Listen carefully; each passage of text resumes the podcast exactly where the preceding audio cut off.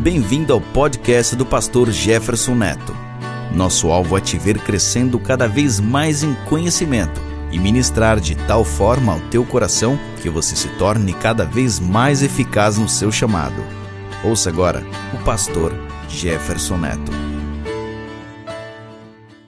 Amém. Bom, eu, que, eu quero pelo menos te dar uma noção, eu tenho ali uns, uns 20 minutos, pelo que eu estou vendo, quero pelo menos te dar uma noção de algo que Deus colocou no meu coração e que eu imagino que vai, vai te abençoar, porque eu quero que você entenda algo que é até muito peculiar que o Espírito Santo tenha se movido dessa forma nesta noite. E eu quero falar contigo sobre Deus escolhe pessoas e lugares. Diga comigo, Deus escolhe pessoas e lugares. Então, ah, talvez eu volte nesse assunto na semana que vem, mas eu quero pelo menos que você entenda o que o Espírito Santo colocou no meu coração. Deus escolhe pessoas e lugares. Diz assim, Gênesis capítulo 12, versículos 1 e 2. Ora, o Senhor disse a Abrão: Sai da tua terra e da tua parentela e da casa de teu pai para a terra que eu te mostrarei. Eu far-te-ei uma grande nação, abençoar-te-ei e engrandecerei o teu nome, e tu serás uma benção. Mais uma vez, ora, o Senhor disse a Abrão: Sai-te da tua terra e da tua parentela e da casa de teu pai para a terra que eu te mostrarei. E far-te-ei uma grande nação e abençoar-te-ei e engrandecerei o teu nome e tu serás uma bênção. Uma coisa interessante que, repito, tem muito a ver com a forma como o Espírito Santo se moveu aqui nesta noite, ele está se movendo nesta noite, ele não para, né? Tem a ver com esse tema. Tá? Por, que, que, por que, que é importante nós entendermos como que Deus se move e como que Deus escolhe esta combinação de pessoas e lugares? Bom, nós acabamos de ler ali Gênesis 12, 1, e o que esse texto mostra é uma combinação de, de fatores. Deus, veja bem, Deus tem um plano, e esse plano diz respeito à salvação de milhões de pessoas, milhões e milhões de pessoas. E Deus precisa começar esse plano de alguma forma. Aí Deus dá uma olhadinha assim na terra Deus encontra um homem cujo coração se coaduna com aquele plano. Por quê? Não, não podia ser qualquer pessoa. Tá? E não é que Abraão era melhor do que as outras pessoas, mas ele tinha uma combinação de fatores. E naquele momento da história, Deus precisava de alguém capaz de perseverar. Diga comigo a palavra perseverança. Você pode repetir mais uma vez? Então veja bem, por isso que às vezes a gente não entende porque que Deus escolhe pessoas, ou algumas pessoas. Uma marca característica que Deus precisava naquele momento encontrar numa pessoa era perseverança, tá? Porque Abraão iria caminhar durante muito tempo à luz de poucas palavras de Deus. Você já ouviu falar daquela história que ah, melhor é ouvir do que falar, e não é pelo vosso muito falar que sereis ouvidos? Esse tipo de expressão revela que quem tem consciência do valor da sua palavra tende a falar menos. Tá? Por que, que Deus fala pouco? Deus fala pouco porque Ele sabe o poder da Sua palavra. Ele sabe o, o, o potencial, o, a capacidade produtiva do que sai da Sua boca. Ele deixou a Bíblia para nós, e além da Bíblia, ele fala coisas conosco, por isso que às vezes eu fico, me impressiona quando às vezes Deus fala com, com, com, a igreja, não só aqui, não só hoje, ou esta igreja, quando Deus às vezes fala com o seu povo, e as pessoas tratam aquilo de qualquer maneira, porque as, algumas pessoas não têm noção da importância de Deus falar alguma coisa. Deus falar alguma coisa. Eu lembro que eu estava, eu, eu era garoto ainda, jovem, e eu já orava no monte com o meu pastor, que partiu para a glória. E a igreja estava passando por uma dificuldade muito grande na época. e precisava de um grande milagre para resolver uma situação da igreja que envolvia, que envolvia a finanças e algumas questões internas da igreja. E ele precisava de um grande milagre de Deus para resolver aquilo. E aí ele, ele me chamou: Você quer ir para o monte orar comigo? Eu vou no monte orar algumas noites, clamando a Deus para ele intervir ah, numa situação em que nós estamos passando. Ok, então nós começamos a ir para o monte, uma noite, duas noites, três noites. Eu era bem garoto ainda, tinha tempo livre, eu ia com ele para os montes.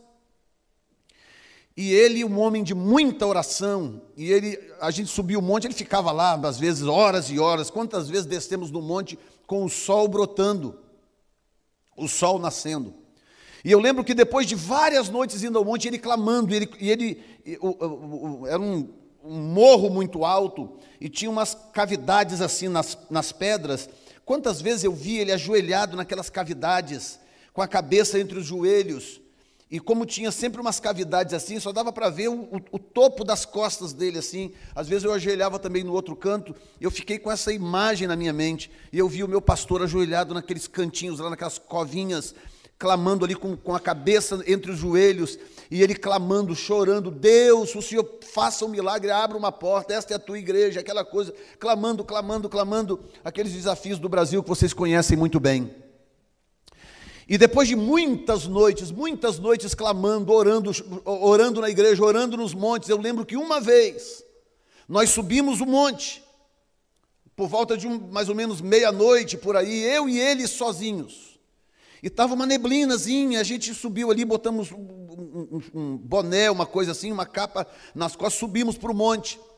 E lá ficamos, meia-noite, uma da manhã, duas da manhã, e ele de novo lá, ajoelhado, clamando, clamando. E aí teve um momento por volta de umas três e pouca para quatro horas da manhã, que ele estava ajoelhado lá e eu, eu não tinha a mesma resistência dele, a mesma experiência, eu cansava. E ele estava lá orando, orando, eu orava um pouco também, cansava, às vezes sentava lá, ficava esperando, às vezes ficava ali quietinho e tal. Eu não tinha a mesma dinâmica dele. E nesse dia ele já tinha orado, eu já tinha orado, já tinha cansado, orei de novo, cansei outra vez, eu já estava por ali já. E ele lá ajoelhado no cantinho, com a cabeça entre as pernas, clamando: Senhor, Senhor, Senhor, Senhor.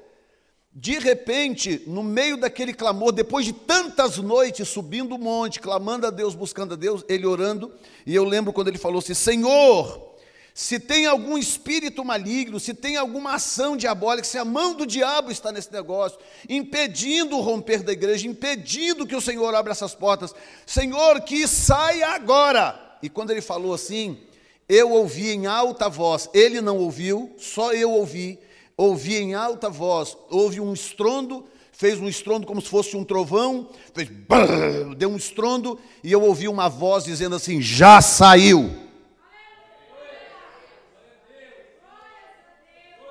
Agora escute bem o que eu vou te falar. Dias e dias de clamor, de oração, a igreja em jejum, aquela luta, clamando, clamando, uma palavra, uma frase. Deus abriu a boca e disse uma frase, com duas palavras. Quando deu aquele estrondo, que eu ouvi aquela voz, eu falei, pastor, o senhor ouviu isso? Ele falou, não ouvi nada, o que, que foi? Eu falei, eu ouvi a voz de Deus. Ele falou, e o que, que Deus falou? Deus falou que já saiu. E ele se levantou e ele me chamava de beduíno. Ele falava: Beduíno, você tem certeza? Eu falei: Absoluto, eu vi um estrondo, eu vi a voz de Deus. Duas vezes, eu tenho 54 anos de idade, duas vezes na minha vida que eu ouvi a voz de Deus em som audível. Duas vezes, essa foi uma. Já saiu. Eu falei: Deus falou, pastor, eu ouvi. E ele falou assim: então vamos descer que está resolvido. Descemos um monte, a igreja era perto do monte, mas eu morava longe. Aí eu dormia na igreja, às vezes dormia na sala da casa dele, era uma festa. E aí fui, fui, descemos, fomos dormir. E quando foi bem cedinho, eu levantei bem cedinho, ainda o, o, o sol já estava já alto, levantei e corri para casa, que eu tinha que ir para casa. E aí, o que, que acontece? Naquela manhã, ele foi para casa, dormiu, e, a, e ele acordou com o telefone tocando. Naquela manhã, e ele atendeu o telefone, era uma pessoa com a resposta que ele estava esperando há meses. Naquela manhã, no dia que a voz de Deus soou, a resposta chegou e a solução veio. Então, veja bem, Deus é um ser extraordinariamente poderoso. Deus às vezes demora a fazer as coisas, não é porque ele não pode fazer, é porque ele quer nos ensinar lições. Ele quer que amadureçamos, ele quer que aprendamos com ele. E a coisa mais importante, escute bem: Deus não se revela a quem não tem fome por sua presença e pelas coisas espirituais. Deus não se revela. Agora, a persistência é algo fundamental. Por isso, esta marca de Deus, ou nas pessoas que são escolhidas por Deus. Então, o que, que acontece? Está funcionando não? Ok. Deus claramente escolhe pessoas. Veja bem, esse primeiro texto que diz, ah, e eu escolhi, Deus falando de Eli. Pode passar o primeiro texto, por favor, o próximo texto. A letra A ele escolheu Eli, olha bem, e eu o escolhi, isso é Deus falando, eu o escolhi dentre todas as tribos para sacerdote, para oferecer sobre o meu altar, para acender o incenso e para trazer o éfode perante mim. O próprio Deus falando, e eu o escolhi, ou seja, Deus escolhe pessoas. Letra B, escolhe, veja bem, ele escolheu Salomão. Nós lemos 1 Samuel 2,28, agora 1 Crônicas 28, 6. E me disse: teu filho Salomão, ele edificará a minha casa e os meus átrios, vírgula, porque o escolhi para filho e eu lhe serei por pai. 1 Crônicas 28, 6. E letra C, ele escolheu Davi. Segundo Crônicas 6, 6 diz, escolhi Davi, vírgula, para que tivesse cargo do meu povo de Israel diz o Senhor. Então eu coloquei aqui três versículos, poderiam ser dez, poderiam ser quinze. Então nós temos abundância de versículos da Bíblia, Deus falando, mostrando que Ele escolhe pessoas, tá? Ele escolhe pessoas. Agora, é, é, primeiro que é importante entender que Ele não escolhe pessoas porque pessoas são melhores do que pessoas. Não. Algumas pessoas que Deus escolheu na Bíblia, por exemplo, elas tinham deficiências graves. Algumas pessoas escolhidas por Deus no Velho e no Novo Testamentos tinham deficiências graves. Mas o que acontece é que Deus tem um recurso que nós não temos. Deus tem uma capacidade que nós não temos.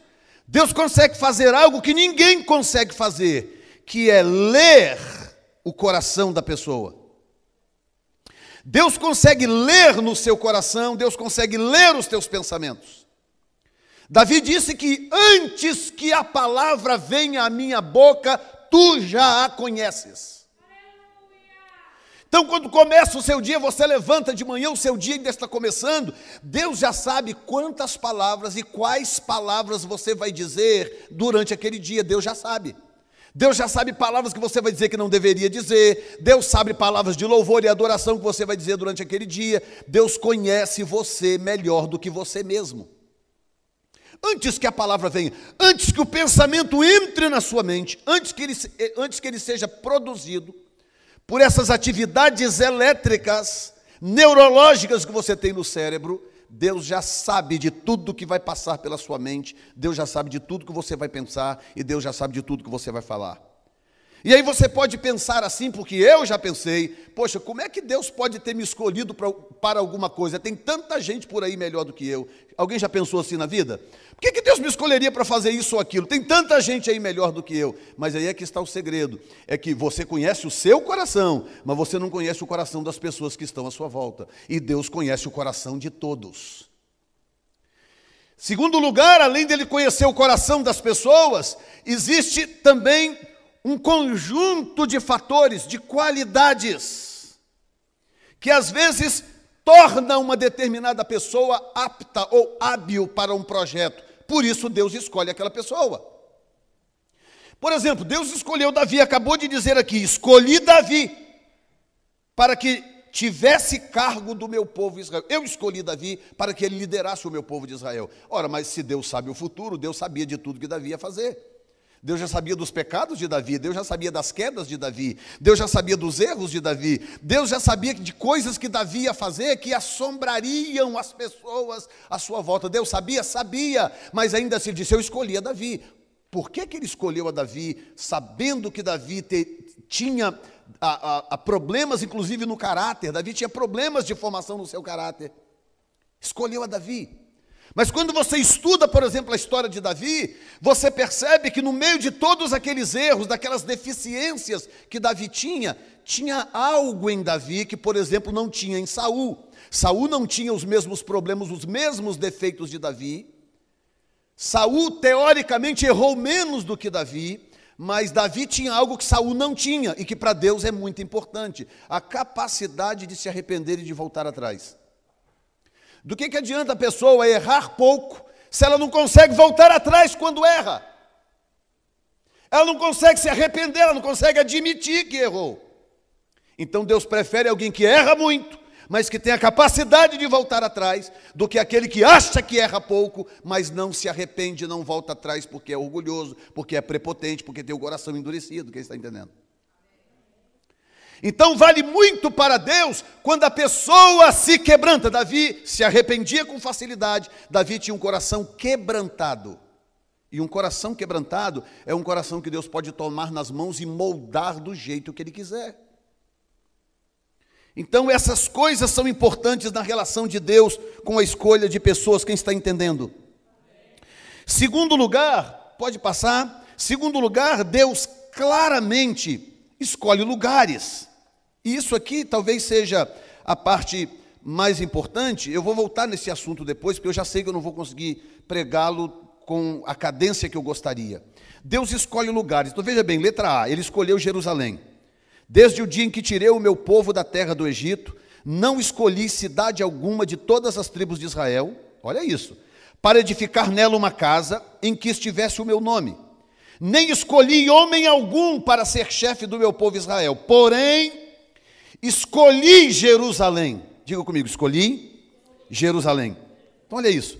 Para que ali estivesse o meu nome. O que, que Deus está dizendo? Segundo Crônicas 6, verso 5 e verso 6. Parte A. Deus está dizendo o seguinte: olha, eu não escolho só gente. Eu não escolho só pessoas. Eu escolho lugares também. E olha, eu, eu quero muito que você entenda algo nesta noite. Letra B. Para Deus, e perdão pelo D minúsculo ali, para Deus, não sei se está minúsculo. Não, no meu está. Para Deus há lugares que são santos e outros não. Por que, que Deus escolhe lugares? Por que, que Deus escolhe alguns lugares e não outros? Ou escolhe lugares e rejeita outros lugares? Porque para Deus há lugares que são santos e outros não. Alguns são profanos, outros não são necessariamente profanos, mas não são santos, porque há uma diferença entre não ser santo e ser profano, tá? Então uma coisa é ser santo, outra coisa é não ser santo e outra coisa é ser profano.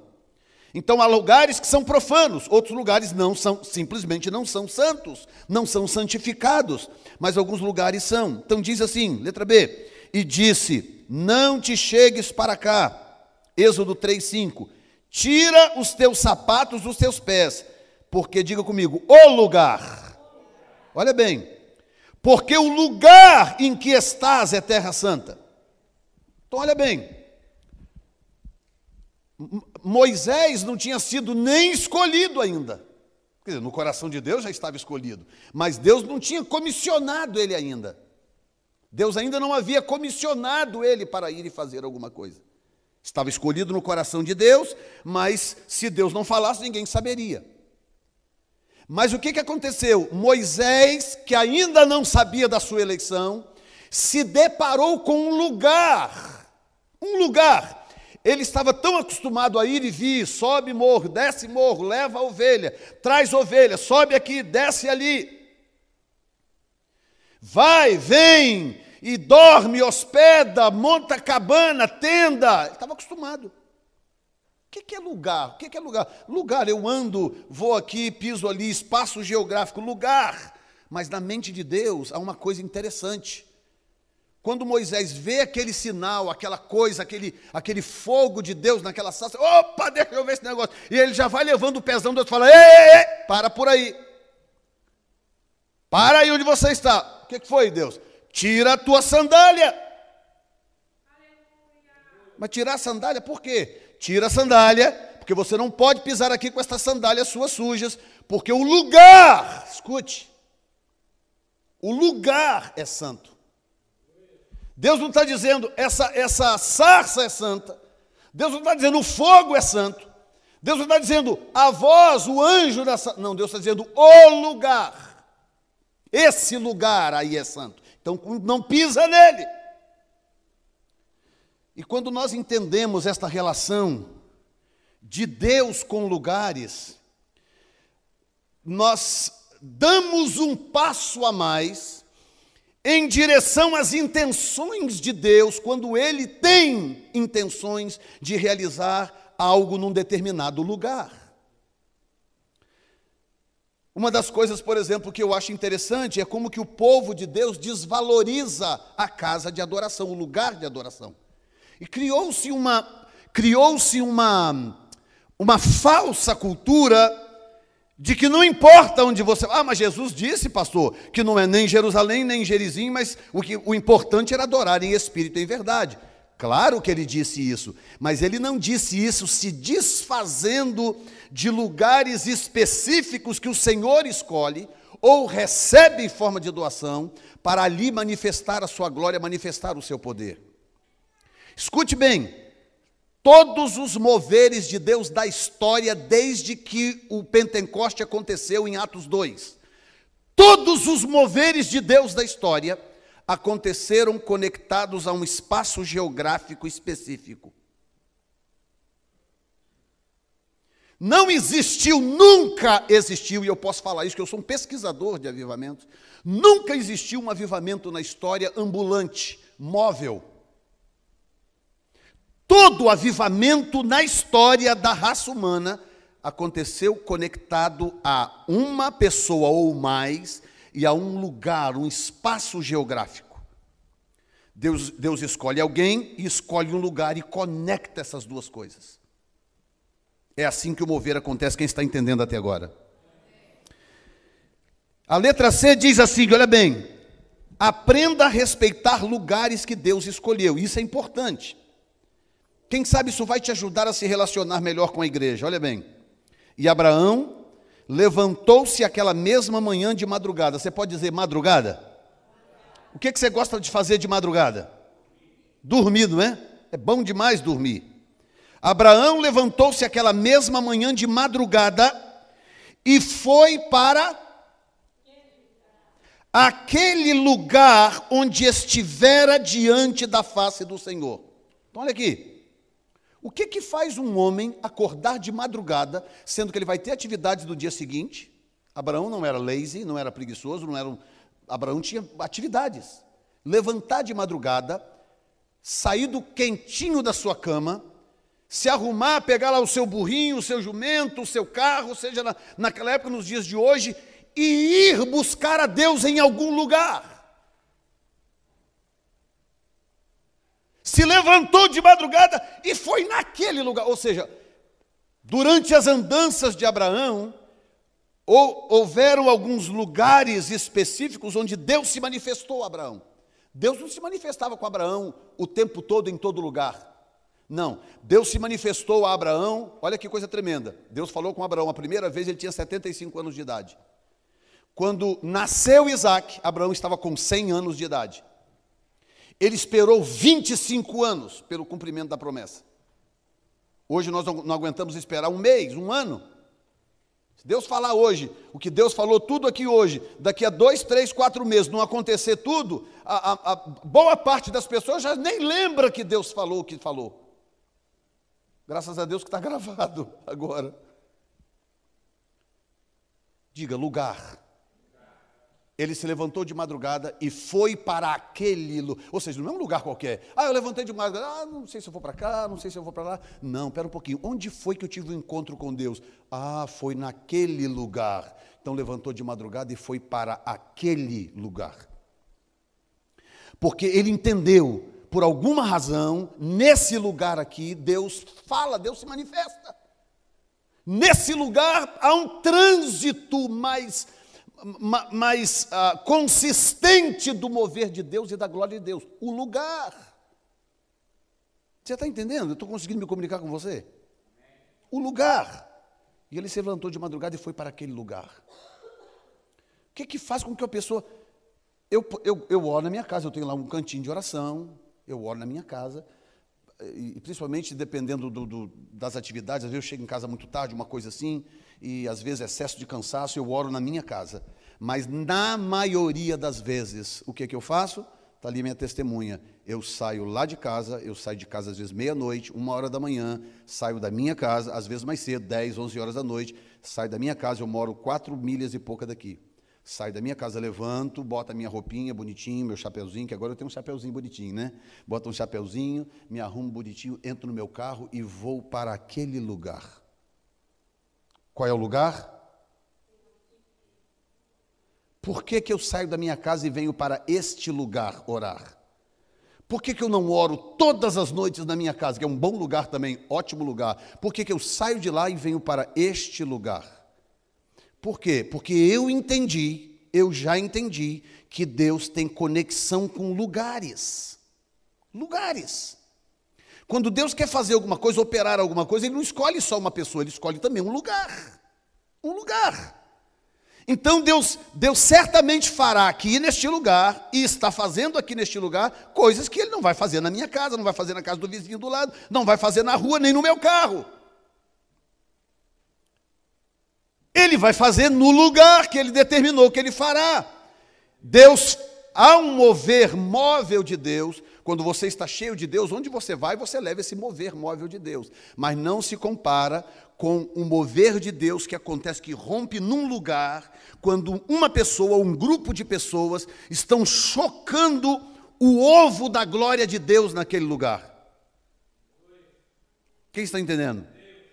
Que a presença de Deus tem que ser chocada. A presença de Deus tem que ser gerada, a glória de Deus tem que ser gerada, chocada.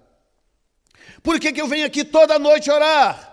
Eu venho aqui orar toda noite porque eu sei que algo está por acontecer aqui.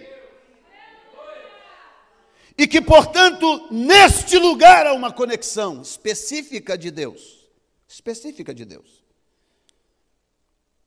Então Abraão se levantou aquela mesma manhã de madrugada e foi para aquele lugar onde estivera diante da face do Senhor. Ou seja, ele já esteve diante da face de Deus naquele lugar e ele viu que aquilo fluiu. Alguma coisa aconteceu, fluiu ali naquele lugar.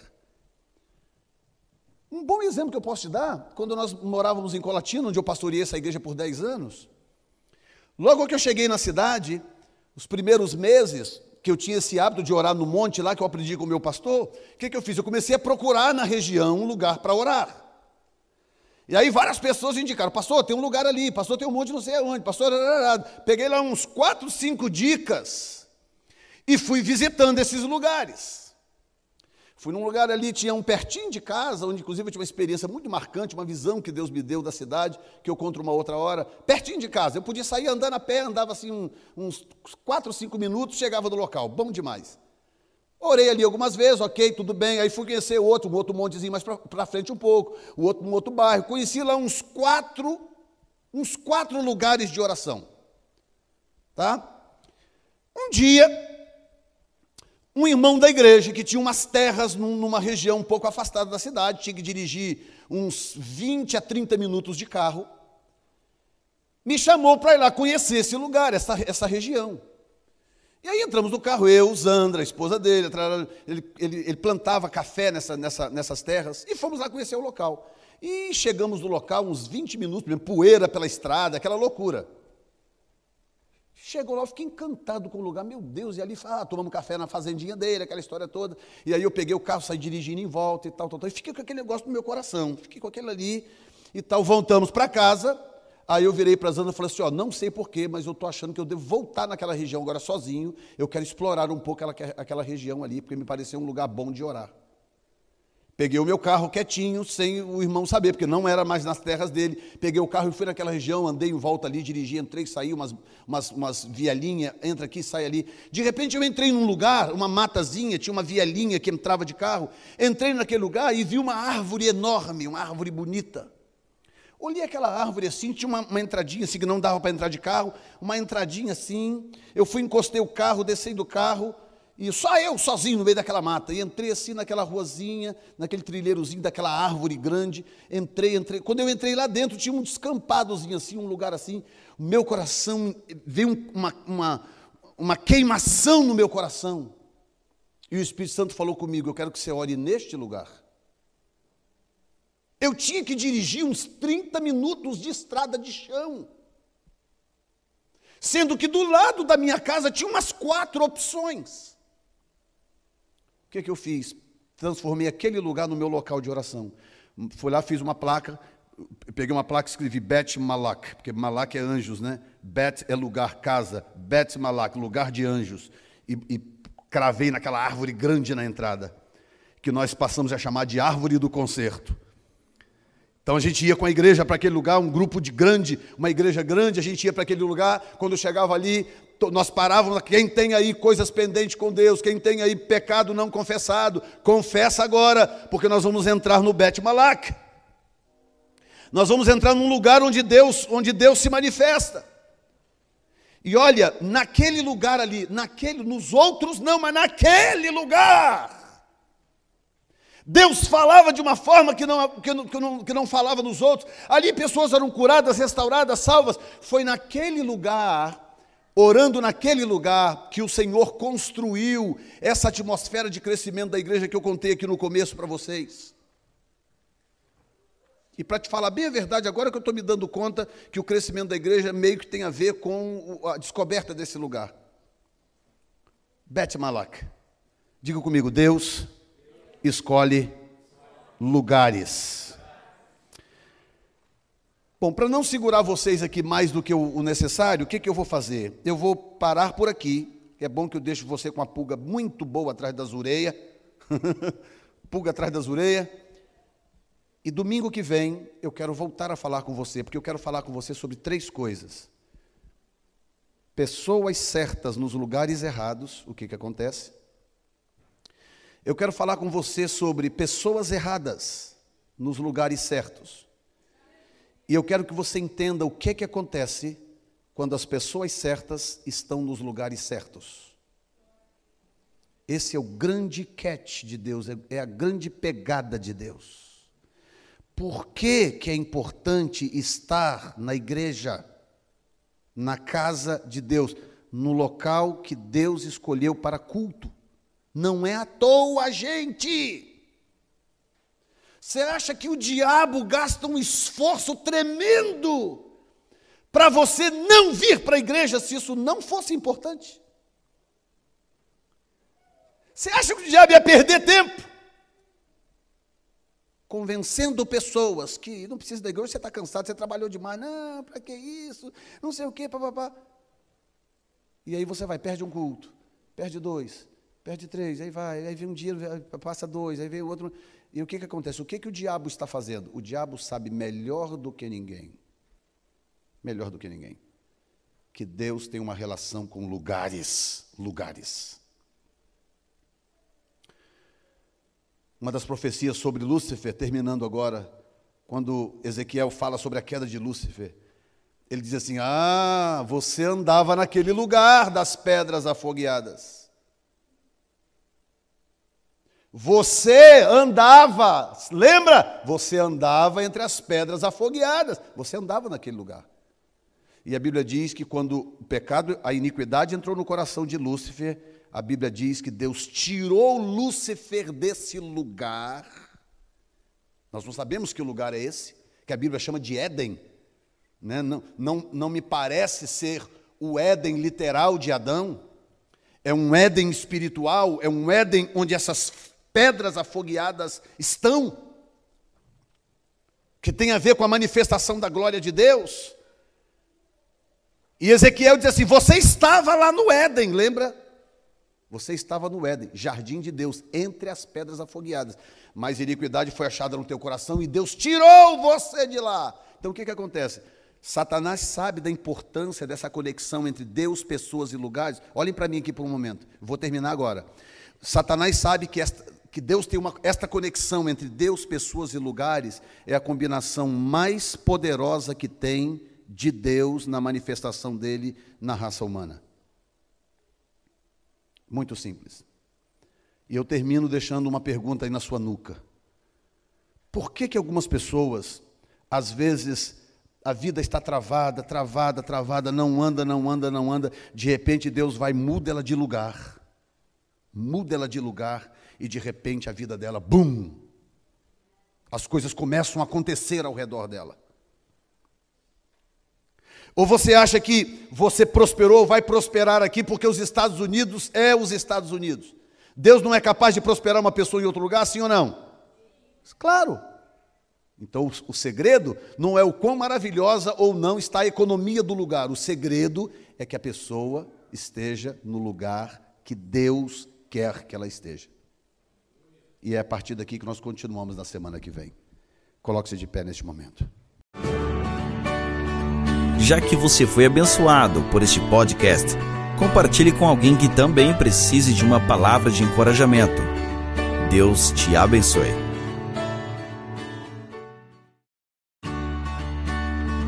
Bem-vindo ao podcast do pastor Jefferson Neto. Nosso alvo é te ver crescendo cada vez mais em conhecimento e ministrar de tal forma ao teu coração que você se torne cada vez mais eficaz no seu chamado. Ouça agora o pastor Jefferson Neto. Glória a Deus. Eu vou avançar um pouco mais nesse assunto que Deus tem colocado no meu coração, que eu comecei na semana passada, e eu creio que há algo de Deus, há algo de Deus nesse assunto específico para a minha vida e para a sua vida, que tem a ver com esse tempo, com esse momento que nós estamos vivendo, tá? Eu quero que você entenda, na verdade, o Espírito Santo quer que entendamos a importância de estarmos no lugar certo, o importante de nós congregarmos juntos, a, a, a importância de nós termos um pacto com Deus e juntos carregarmos este pacto. Isso é de uma importância extraordinária. Bom, Rapidamente, na semana passada nós lemos a Gênesis 12, de 1 a 2, que diz assim: Ora, o Senhor disse a Abrão: Sai-te da tua terra, da tua parentela e da casa de teu pai, para a terra que eu te mostrarei. Far-te-ei uma grande nação, e abençoar-te-ei, e engrandecerei o teu nome, e tu serás uma bênção. Nós lemos esse texto para introduzir o seguinte assunto: Deus escolhe pessoas e Deus escolhe lugares. Imagina só essa cena: Deus chega para um homem, porque depois de Noé, e há, há um, um, um, prazo aproximadamente aí de, de, se não me falha a memória, agora que eu estou tentando buscar de memória aqui, em torno de 900, 700 a 900 anos entre Noé e Abraão, tá? Deus, Deus encontrou em Noé um homem fiel, e Deus usou a fidelidade de Noé e da sua família para salvar a raça humana, porque Deus tinha que fazer, de julgar, Deus tinha que julgar a raça humana. A raça humana estava corrompida, e quando a Bíblia diz corrompida, há um termo ali no, no hebraico que, que significa geneticamente corrompida. Então, aquela raça de gigantes que aparece ali no, no Gênesis, ela é uma corrupção genética da raça humana. Por isso que muita gente não entende por que, que Deus era tão severo naquela época. Deus falava com Israel: olha, entra naquela cidade ali, mata todo mundo. Mata todos e tudo, não deixa sobrar nada. Por que, que Deus era tão severo? Por que, que o Deus do Velho Testamento parecia tão severo e o Deus de agora do Novo Testamento é tão misericordioso? Não, ele é o mesmo, literalmente o mesmo. É porque ele não estava se referindo a seres humanos normais. Houve uma corrupção genética da raça humana, por isso que por isso que essa raça de gigantes surgiu e eles começaram a se espalhar, se espalhar sobre a terra, e eles estavam colocando em risco a, a, a, a raça humana da forma como Deus criou. Era uma intervenção diabólica na raça humana. Então Deus estava exterminando essa raça. E era não só uma raça geneticamente modificada por Satanás, mas também uma, uma, um povo, uma geração tão corrompida, tão corrompida, que eles faziam coisas absurdas que não vale nem a pena falar, porque não cabe na nossa cabeça quando a gente começa a ver algumas coisas que aconteciam no Velho Testamento e que, e que essas pessoas faziam. Por isso que Deus não podia ter pena ou misericórdia. Deus tinha que exterminar aquela raça para que ele voltasse então a executar o seu plano com a raça original, a raça de humanos originais que Deus então havia criado sendo Adão e Eva.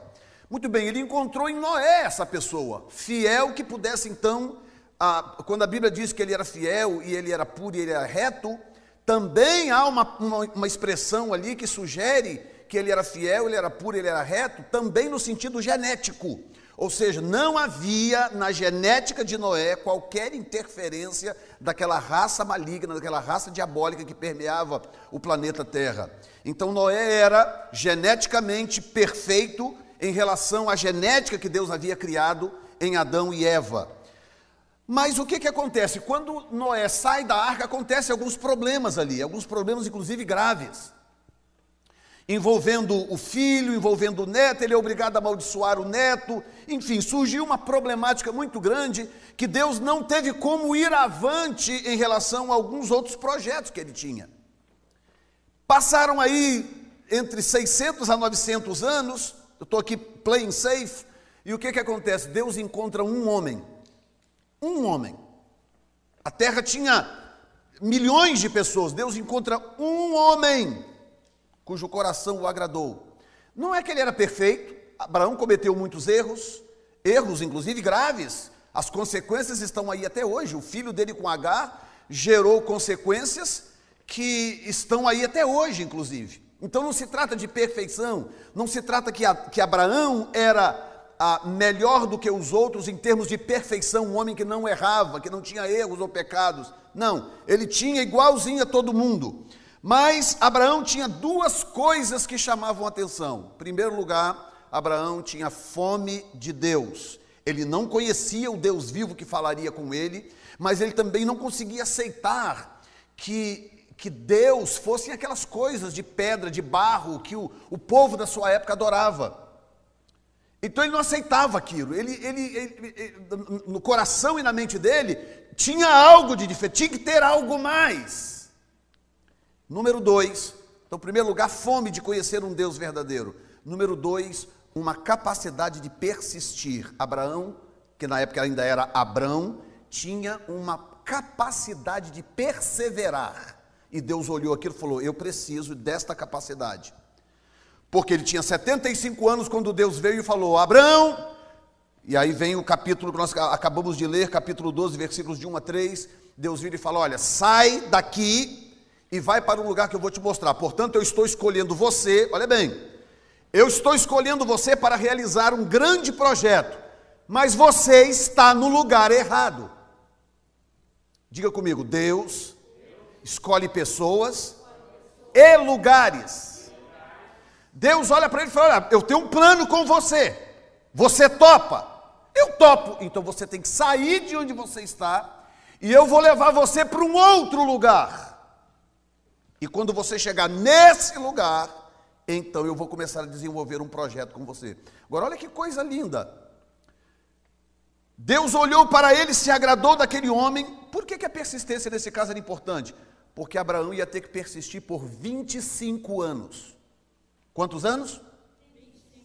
Quem hoje consegue esperar 25 anos e 25 anos depois está com a fé límpida, intacta? Quem?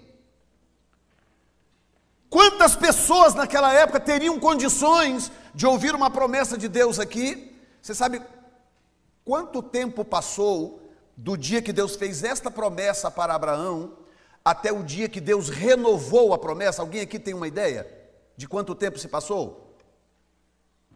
Treze anos. Treze. Deus falou com ele aqui, você topa? Topa. Então junta suas coisas e vai embora, porque eu vou fazer uma obra contigo, mas você precisa estar em outro lugar. Ele pega as coisas e vai embora. E começa a acontecer um tanto de coisa que você conhece a história, acontece aqui, acontece ali, vai aqui, vai ali, vem aqui, vai ali, até chegar no capítulo 17, quando Deus então vira para ele e refaz a promessa. Ou seja, confirma a promessa, que é quando Deus diz então, não, eu vou te dar um filho.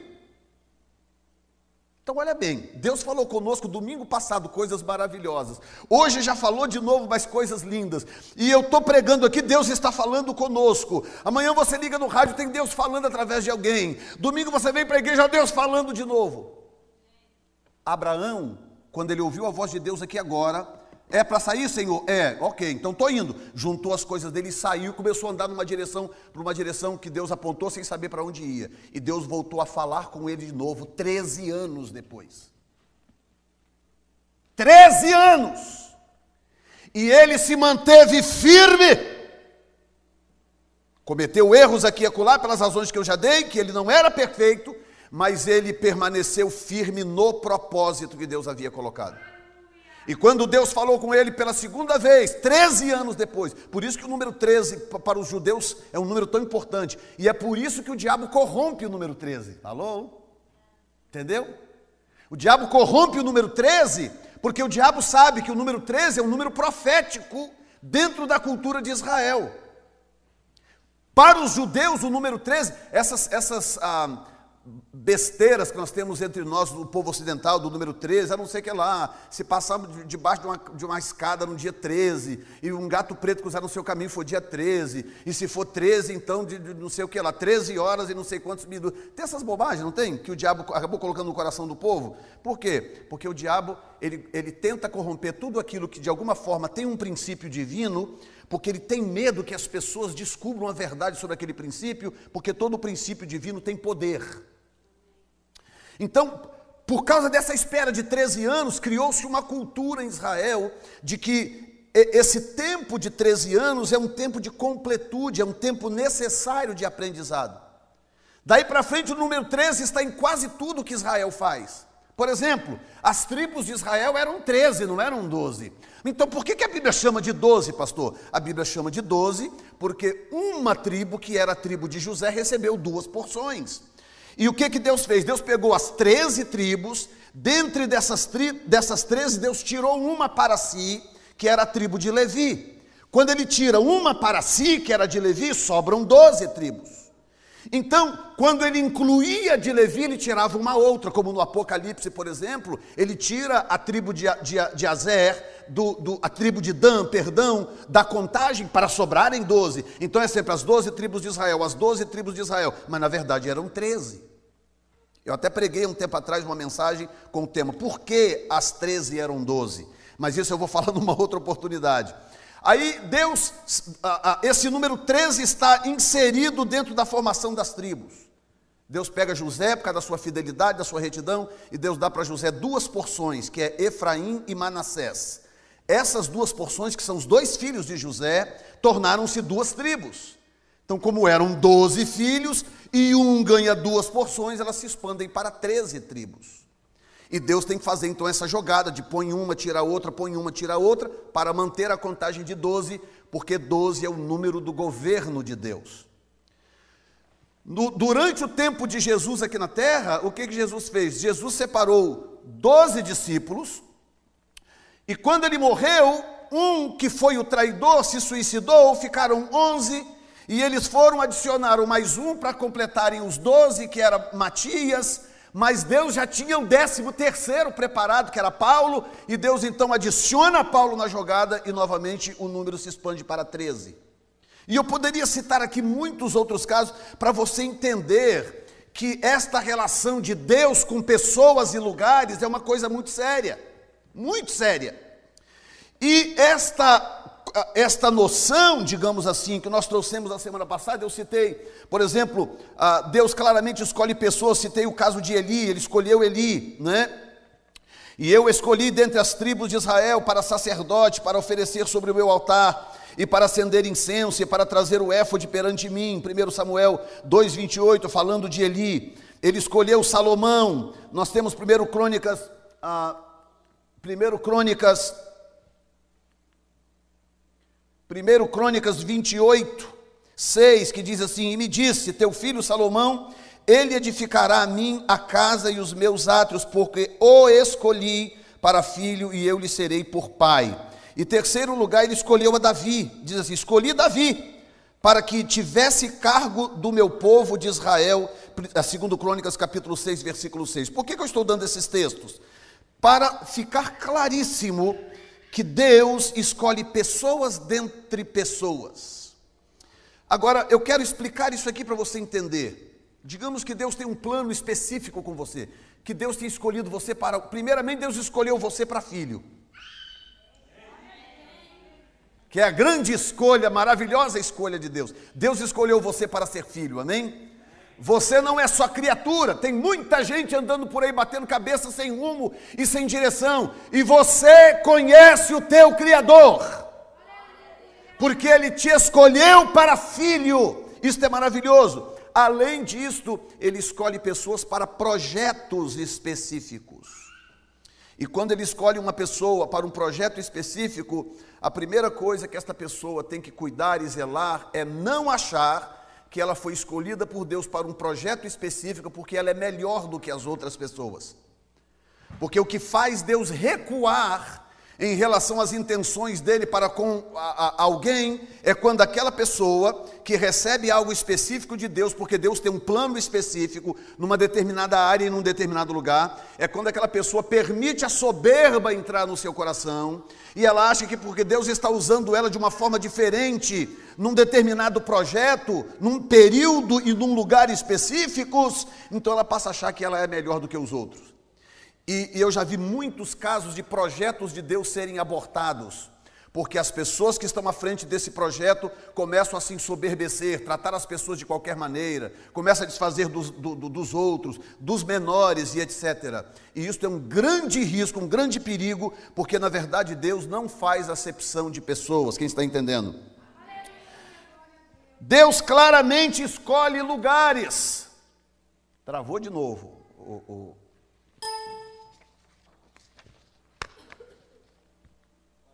Ok. Deus claramente escolhe lugares. Veja bem, ele escolheu Jerusalém. E o interessante é que quando ele escolheu Jerusalém, Jerusalém não era ainda a cidade santa. Não era.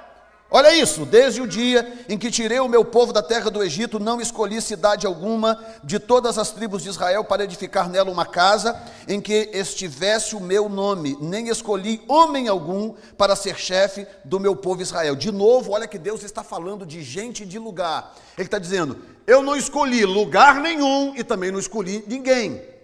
Ainda não havia escolhido ninguém, é isso que ele está dizendo.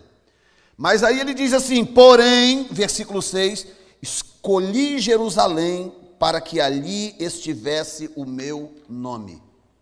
Escolhi Jerusalém para que ali estivesse o meu nome. Jeremias 16 é um texto interessante, que é Deus falando de Jerusalém, usando, usando a figura de uma mulher, analogia de uma mulher, referente a Jerusalém para simbolizar a nação de Israel. É um texto muito interessante, eu sugiro que você leia depois. Deus usa a figura de uma mulher, de uma esposa traidora, para poder mostrar para Jerusalém o mal que Jerusalém havia feito contra ele, ao se afastar dele, sendo um Deus benigno, um Deus longânimo, um Deus amoroso. Mas aqui o que ele está dizendo é exatamente isso: olha, eu não tinha escolhido lugar nem ninguém, mas eu escolhi Jerusalém. Agora, sabe qual é o curioso? É que quando ele escolheu Jerusalém, Jerusalém era uma cidade jebuséia, Jerusalém era uma cidade pagã. Jerusalém era um lugar onde se fazia coisas terríveis, como se fazia em muitos outros lugares. E até hoje há um debate do porquê que Deus escolheu Jerusalém, e em vários lugares da Bíblia Deus diz assim: Eu, eu coloquei o meu nome nos montes de Jerusalém. E até pouco tempo atrás, até inventarem os satélites, ninguém tinha muita noção do que isso significava. Até há, há umas há décadas atrás, quando então um satélite americano tirou uma foto da cidade de Jerusalém de cima para baixo e um rabino judeu notou que o desenho entre as montanhas, escute bem, o desenho entre as montanhas ao redor de Jerusalém forma o nome Jeová. Se você pegar um pincel e escrever entre as montanhas de Jerusalém, em letras hebraicas, o nome que forma é Jeová ou Yahweh, que é o nome dele em hebraico. E Deus sempre falou no Velho Testamento: Eu coloquei meu, o meu nome nas montanhas de Jerusalém, eu coloquei o meu nome na cidade de Jerusalém. E literalmente o nome de Deus está nas montanhas ao redor de Jerusalém, no sentido literal. Quem está entendendo? Letra B. Para Deus há lugares que são santos e outros não. Pastor, por quê? Eu tenho que ser sincero, eu não sei exatamente por quê. Eu ouvi uma explicação há pouco tempo atrás que eu achei interessante, que é como funciona o campo magnético da Terra. Você sabe que Deus, a, a, manifestação de Deus na Terra, quando Deus se manifesta em glória na Terra, ele causa distúrbios atmosféricos. Por exemplo, ele se manifestou no, no, no Egito, aconteceram distúrbios na atmosfera. coisas aconteceram, chuva de granizo, vento, tempestade, a, a, a, atmosfera responde, porque Deus se manifesta em forma de energia.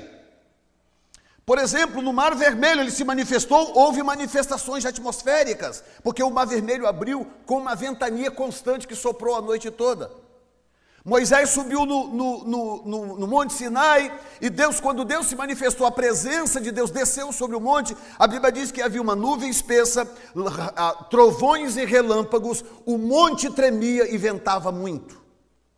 Então a presença de Deus causa distúrbios na atmosfera. Isso não é tão difícil de entender por causa das leis da física e uma vez que a presença de Deus traz energia positiva.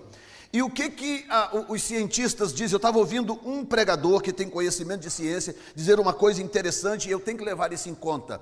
É que a Terra, a, a, o campo magnético ao redor da Terra não está distribuído igualmente. Que existem hotspots, Existem lugares no planeta Terra onde a concentração de energia é maior. E ele fala algo a respeito de Jerusalém, que eu não vou entrar aqui no assunto, porque, porque eu não vou poder explicar o assunto para vocês, mas basicamente o que ele estava tentando dizer é que existem lugares no planeta Terra, lugares físicos no planeta Terra, que são muito mais propícios a responderem à manifestação de Deus em forma de energia. Ou seja, fisicamente falando, atmosfericamente falando, há lugares no planeta que respondem melhor à manifestação energética de Deus. Quem está me entendendo? Então, quando ele se manifestava, por exemplo, em Jerusalém, por exemplo, no monte onde ele mandou construir o templo, naquele monte aconteceu coisas extraordinárias, fenômenos extraordinários. Ele se manifestou muitas vezes ali, fez coisas gloriosas naquele lugar. A glória de Deus nunca se manifestou da forma como sempre se manifestou naquele lugarzinho geográfico ali, que é o Monte Sião. Aquele lugar ali é um lugar especial. Por que, que o diabo luta tanto por ele? Por que, que o diabo quer tanto aquele lugar ali? Por que, que é tão desafiador para Israel reconstruir o seu terceiro templo? Porque tem que derrubar a mesquita de Omar porque aquilo pode provocar uma guerra, há uma comoção mundial em torno daquilo ali. Tem os árabes que consideram aquilo ali santo, os árabes têm países fortes como aliados, incluindo a Rússia e a China. Israel tem os Estados Unidos da América e outros países aliados. Então, tocar naquele monte ali é praticamente provocar uma terceira guerra mundial. Mas é aquele lugar, e Deus não abre mão, porque Deus já falou: não abro mão, esse lugar é meu, e eu vou reconstruir minha casa de novo neste lugar. Há uma profecia em Ezequiel, é, uma profecia no livro de Ezequiel, a partir do, do capítulo 39, onde Deus não só diz que o templo será reconstruído, como Deus dá todas as medidas, todas as dimensões do templo, que será reconstruído naquele lugar, e o terceiro templo será levantado novamente para a glória do nome do Senhor. Ou seja, Há lugares no planeta Terra que são mais santos do que, os, do que outros.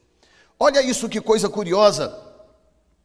O que Deus diz em Êxodo capítulo 3, versículo 5: Moisés está pronto, prestes a pisar num lugar. E Deus diz: Não faça isto, não chegue para cá, tira os teus sapatos dos teus pés, porque, diga comigo, o lugar, olha isto, porque o lugar é santo.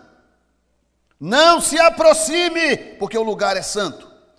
E aí a outra coisa é que, sendo assim, ou uma vez dito isto, nós precisamos aprender a, a respeitar lugares que Deus escolheu. Nós precisamos aprender a respeitar, levar em consideração lugares que Deus escolheu, que Deus elegeu para manifestar a sua presença e a sua glória, tá? É possível que Deus faça algo maravilhoso, a manifestação da presença dele na sua casa, no seu quintal? Claro que é possível. É possível. A Bíblia diz que importa que os adoradores adorem em espírito e em verdade. Mas embora Deus possa fazer algo maravilhoso na minha casa, no meu quintal, embora eu possa, há, há pouco tempo atrás, quando esteve aqui a, a pastora Gil e a, e a, e a Mirinha, que a, a pastora Gil, como se fosse uma filha nossa cresceu, eu não vou dizer cresceu, porque ela já tem uma idade razoável, mas os nossos filhos foram crescendo, ela sempre dentro de casa com a gente, viajava conosco, uma filha mesmo, que nós, que nós, nós temos, né? Eu ia falar tínhamos, mas ela está perfeitamente viva.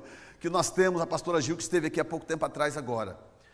E nesse, num desses dias nós estávamos vindo do restaurante com ela, estava perto já dela ir embora, e a gente estava com uma música ligada no carro, dirigindo, vindo de Milford, no restaurante em Milford, e quando nós estávamos entrando no estacionamento do, do, meu condomínio, nós estávamos ali dando glória a Deus e aquela música tocando, de repente a presença de Deus veio, invadiu o carro, encheu o carro e, e, e, Deus me deu uma visão com ela muito forte. E então veio uma voz profética, eu comecei a profetizar para ela, ela começou a chorar, a falar em línguas, e dentro do carro ali aconteceu uma coisa gloriosa, maravilhosa.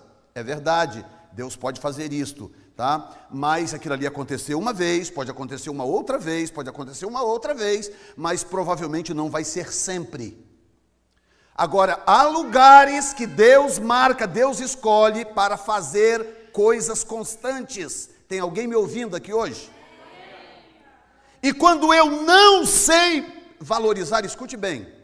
Eu vou dizer uma coisa aqui, não se ofenda, porque não é para você o que eu vou dizer. É, tem a ver com a geração. Esta geração é a geração dos crentes mais relaxados e mais ingratos da história. Esta é a pior geração de crentes da história não tem compromisso com nada nem com ninguém, não tem compromisso com Deus, não tem vida no altar, não tem fome de Bíblia, não tem vontade de orar. É a pior geração. Portanto, seria a pior geração para Deus fazer qualquer coisa. E essa geração tem nome na Bíblia, chama-se geração Laodiceia. Geração Laodiceia. Jesus disse: ah, eu, eu, vocês dizem que estão ricos e que de nada tem falta. Por quê? Porque, porque a igreja. Olha, olha, olha só onde nós estamos aqui. Olha, olha o, a, o banco que você está sentando. Você tem noção quanto custa um banco desse? Você tem noção? Se nós arrancarmos um banco desse para vender, você tem noção quanto que um banco desse custa? Você tem noção quanto custa um prédio para levantar um prédio desse aqui? Se nós fôssemos comprar esse prédio à Vera, será que você tem noção, pelo menos, de quanto custaria isso aqui? Nós estamos sentados aqui em cima de um milhão e meio de dólares. Então é isso que Jesus está falando. Fala, Olha, vocês se acham os tais, que vocês têm tudo e de nada tem falta. Por quê? Por causa da facilidade das coisas, de adquirir as coisas. E eu não estou falando porque só aqui na América, não. Como é que é a igreja lá no Brasil? Igrejas grandes, suntuosas de mármore, granito e coisa eu sou contra isso? Não, não é disso que eu estou falando. Eu acho que casa de oração tem que ser maravilhosa mesmo, tem que ser bonita mesmo, tem que ser boa mesmo, tem que oferecer o melhor possível. Não é disso que eu estou falando. O que eu estou falando é que esta geração, por ser a geração mais relapsa que já viveu na face da terra, ela olha para essas coisas e acha que está tudo bem. Está tudo bem. E aí, o que eu estava conversando hoje com a minha esposa? Exatamente isso, a gente ah, olhando alguns, alguns cultos que a gente, logicamente, não vou dizer aonde ou quando, olhando aqui um culto aqui, um culto ali, e eu dizendo para, para minha esposa assim: eu não aguento mais viver esta realidade. Eu não aguento mais essa mentalidade de igreja onde a ausência de Deus é compensada com coisas. Deus está ausente, ninguém nota, ninguém diz nada, ninguém fala nada, mas o teclado é de última geração, os microfones são os melhores, o grupo que canta é super afinado. E as pessoas começam a substituir a ausência da presença de Deus com coisas. Coisas. E é por isso que Jesus diz: Ei, vocês dizem que tem tudo e de nada, rico sou, tudo tenho e de nada tenho falta. Aí Jesus diz assim: Mas eu digo. Quem sabe quando Jesus diz algo é porque é sério? Mas eu digo que vocês são uns miseráveis, pobres, cegos e nus. Então olha, olha a discrepância da visão que a igreja de Laodiceia tem de si mesma e a visão que Jesus tem da igreja de Laodiceia. Mais ou menos como a situação do Velho Testamento, onde o rei Ezequias, se não me falha a memória, Ezequias, os, os escudos de ouro, no templo tinha vários escudos de ouro, que representavam o quê? Representavam a glória de Deus que defende o seu povo. escudos de ouro, porque ouro é símbolo da glória de Deus.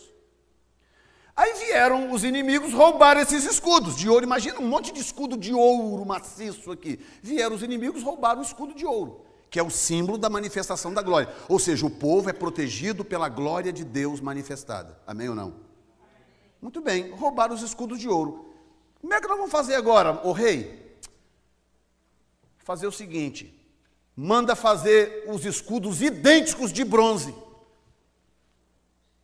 dá um polimento bem dado neles para parecerem ouro e põe de volta na parede.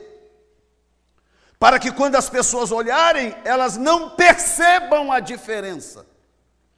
Você está entendendo a profundidade do que eu estou dizendo? Você está entendendo, sim ou não? Olha bem. Ou seja, a glória de Deus, Icabó, Icabô, ou Icabode, tanto faz, foi-se a glória de Deus. Ok, foi embora a glória de Deus? Foi ninguém põe o, o, rosto no pó, ninguém ajoelha, ninguém jejua, ninguém busca Deus, ninguém chora, ninguém pranteia, ninguém parte para a Bíblia. Não! A glória de Deus foi embora. Foi? É, então vou fazer o seguinte: põe escudo de bronze mesmo. Põe escudo de bronze que ninguém vai notar. Sabe quem vai notar? A pessoa mais importante vai notar: o Espírito Santo de Deus.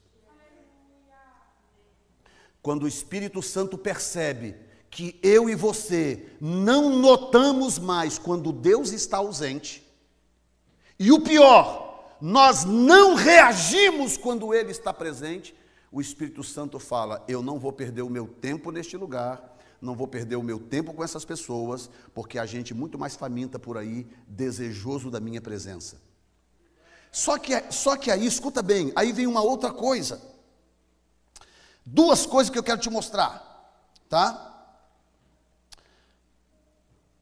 A, bom, deixa, deixa eu concluir isso aqui. Aprenda a respeitar. Eu estou lá? Estou. Aprenda a respeitar lugares que Deus escolheu. E Abraão levantou-se aquela mesma manhã de madrugada e foi para aquele lugar. Diga aquele lugar. De novo, diga aquele lugar. E foi para aquele lugar onde estivera diante, diante da face do Senhor. Ele esteve diante da face do Senhor ali naquele lugar e o que, que acontece? Ele sentiu falta. Ele percebeu que lá dentro da tenda dele não era a mesma coisa. Ele percebeu que do lado de fora da tenda não era a mesma coisa. Ele percebeu que ao redor do arraial não era a mesma coisa. E ele falou: Quer saber de uma coisa? Eu vou voltar naquele lugar. Aonde eu estive na presença de Deus, porque por alguma razão ali acontecem coisas diferentes. E ele voltou no mesmo lugar para buscar a Deus. É por isso que nós saímos das nossas casas e nos congregamos num lugar específico. Nós saímos de casa e nós, e nós a, a, a, nos movemos, nos dirigimos para um lugar e ali congregamos. E aí tem uma geração hoje que desfaz, não, igreja não sei o que lá, igreja tanto faz, igreja pode congregar aqui e acolá. E as pessoas não entendem que há uma razão do porquê Deus dirige um povo para um lugar. Você, você não, o seu servir a Deus não está limitado a este lugar, o servir a Deus não. Mas o se reabastecer de Deus está. Porque no lugar onde ele escolhe para ser adorado coletivamente, este é o lugar onde ele vai manifestar coisas que ele não manifesta normalmente no seu dia a dia. Diga comigo, lugar. Aguenta firme que eu já termino. Aí acontece algumas coisas. Primeiro, pessoas certas nos lugares errados. Olha bem. Ló em Sodoma. Então saiu Ló e, e, falou aos seus genros, aos que haviam de tomar as suas filhas, e disse: Levantai-vos, saí deste lugar, porque o Senhor há de destruir a cidade. Só que os, os genros, ah, deixa de besteira, Ló que, o que Ló não tinha entendido ainda é o seguinte: é que as pessoas certas eram ele, as filhas e a esposa. E quando Deus vê gente certa em lugares errados, o que que Deus faz? Deus, se aquela pessoa tem sensibilidade espiritual para ouvir a voz de Deus, o que que Deus faz? Deus move aquela pessoa. Porque enquanto aquela pessoa estiver naquele lugar errado, as coisas travam. Como eu gostaria que isso, que isso invadisse o seu coração do jeito que encheu o meu. Você pode ser fiel, glória a Deus, buscar a Deus, mas se o lugar for errado, travam as coisas, as coisas travam. E como que a gente, pouco tempo atrás, estava conversando com uma irmã, ah, falando de, de, um, de um casal querido, um casal temente a Deus e tal, mas infrutífero, porque está no lugar errado. Não perdeu a salvação, se morrer vai, vai viver com o Senhor, está tudo bonitinho, não tem nada a ver com isso. Tem a ver com o projeto aqui na terra. E a vida da pessoa fica travada, porque está no lugar errado. Então a pessoa é certa, mas o lugar é errado. E ali ela fica travada. Segundo lugar, Israel no Egito, olha só. Portanto, desci para livrá-lo das mãos dos egípcios e para fazê-lo subir daquela terra a uma terra boa e larga, a uma terra que mana leite e mel, ao lugar do cananeu, do eteu, do amorreu, do ferezeu, do eveu e do jebuseu. Aí o que, que acontece? Esse texto, olhem para mim aqui, deixa as crianças acabarem de chegar. Esse texto me leva para o outro ponto. Esse texto aqui me leva para o outro ponto, que é pessoas erradas, escute esta, pessoas erradas no lugar certo. Por que, que às vezes Deus move pessoas do meio da gente? Deus está fazendo coisa, a presença de Deus está se movendo e tal, e ainda assim Deus move gente, pessoas são expurgadas. Olha essa, deixa eu te dizer isso aqui. Esses cananeus, diz assim, Êxodo 3:8, o mesmo texto, portanto desci para livrá-los da mão dos egípcios, para fazê-los subir daquela terra para uma terra boa e larga, uma terra que mana leite e mel, lugar do cananeu. Escute bem, dona o lugar existia, o lugar era bom, o lugar era abençoado, o lugar era escolhido por Deus, mas o povo que estava no lugar não prestava. Olha essa. E Deus fala: Mas eu tenho, eu tenho a solução para esse problema, porque eu tenho o povo certo que está no lugar errado, que era Israel no Egito. Eu tenho o povo certo, só está no lugar errado. E eu tenho o lugar certo, só tem gente errada lá. Então o que, que eu vou fazer? Eu expurgo esse povo daqui, pego esse povo e trago para o lugar certo. Olha a mente de Deus, que coisa extraordinária. Quem está entendendo? Saul no trono de Israel. Porém Samuel disse a Saul: Não tornarei contigo, porquanto rejeitaste a palavra do Senhor já te rejeitou o Senhor, para que não sejas rei em Israel.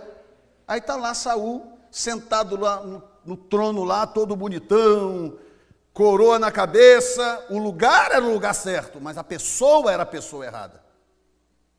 Escute bem o que eu vou te falar. E é tão profético que eu não, sinceramente, eu não sei se todos vão entender o que eu vou dizer. Mas às vezes você está ocupando, você está, você está você está, Jesus me ajuda por pôr isso em palavras. Você às vezes está trabalhando no lugar, ocupando uma função inferior, porque Deus está te mantendo ali por um tempo, porque Ele precisa tirar alguém do lugar certo, porque a pessoa é a pessoa errada, para colocar você naquele lugar. Quantas vezes isso aconteceu, gente? Ao nosso redor? de Deus literalmente hum, hum, hum, remover pessoas. E de repente o lugar fica vazio. E quem é que encaixa ali? Você. Tem alguém me ouvindo hoje? Uh, serve para casa também, para apartamento também. Deus às vezes tira a pessoa, sai fora, o lugar é bom, mas você não serve, que eu tenho outra pessoa para colocar neste lugar. E Deus literalmente move as águas. Eu espero que a sua fé seja multiplicada nesta noite. E aí está lá Saul sentado no trono, o trono é bom, o lugar está bom, mas a pessoa estava errada. Então Deus vai remove ele, porque Deus já tinha a pessoa certa, Deus já tinha escolhido Davi para colocar naquele lugar. Quem está me entendendo? Digam glória a Deus. Na semana que vem eu quero falar sobre pessoas certas nos lugares certos. Nós vamos continuar desse ponto, pessoas certas no lugares certos, que eu quero que caia algo no teu coração nesta noite. porque a, a, o mover de Deus traz revelação, o mover de Deus traz compreensão e entendimento. E se você compreender junto comigo, as coisas ficam muito mais fáceis.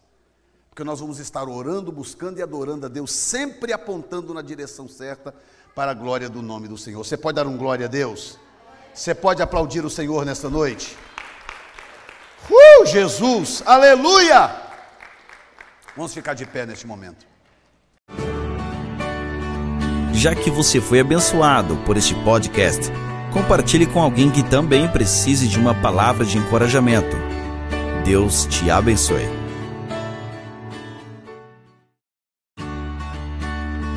Bem-vindo ao podcast do pastor Jefferson Neto. Nosso alvo é te ver crescendo cada vez mais em conhecimento e ministrar de tal forma ao teu coração que você se torne cada vez mais eficaz no seu chamado. Ouça agora o pastor Jefferson Neto.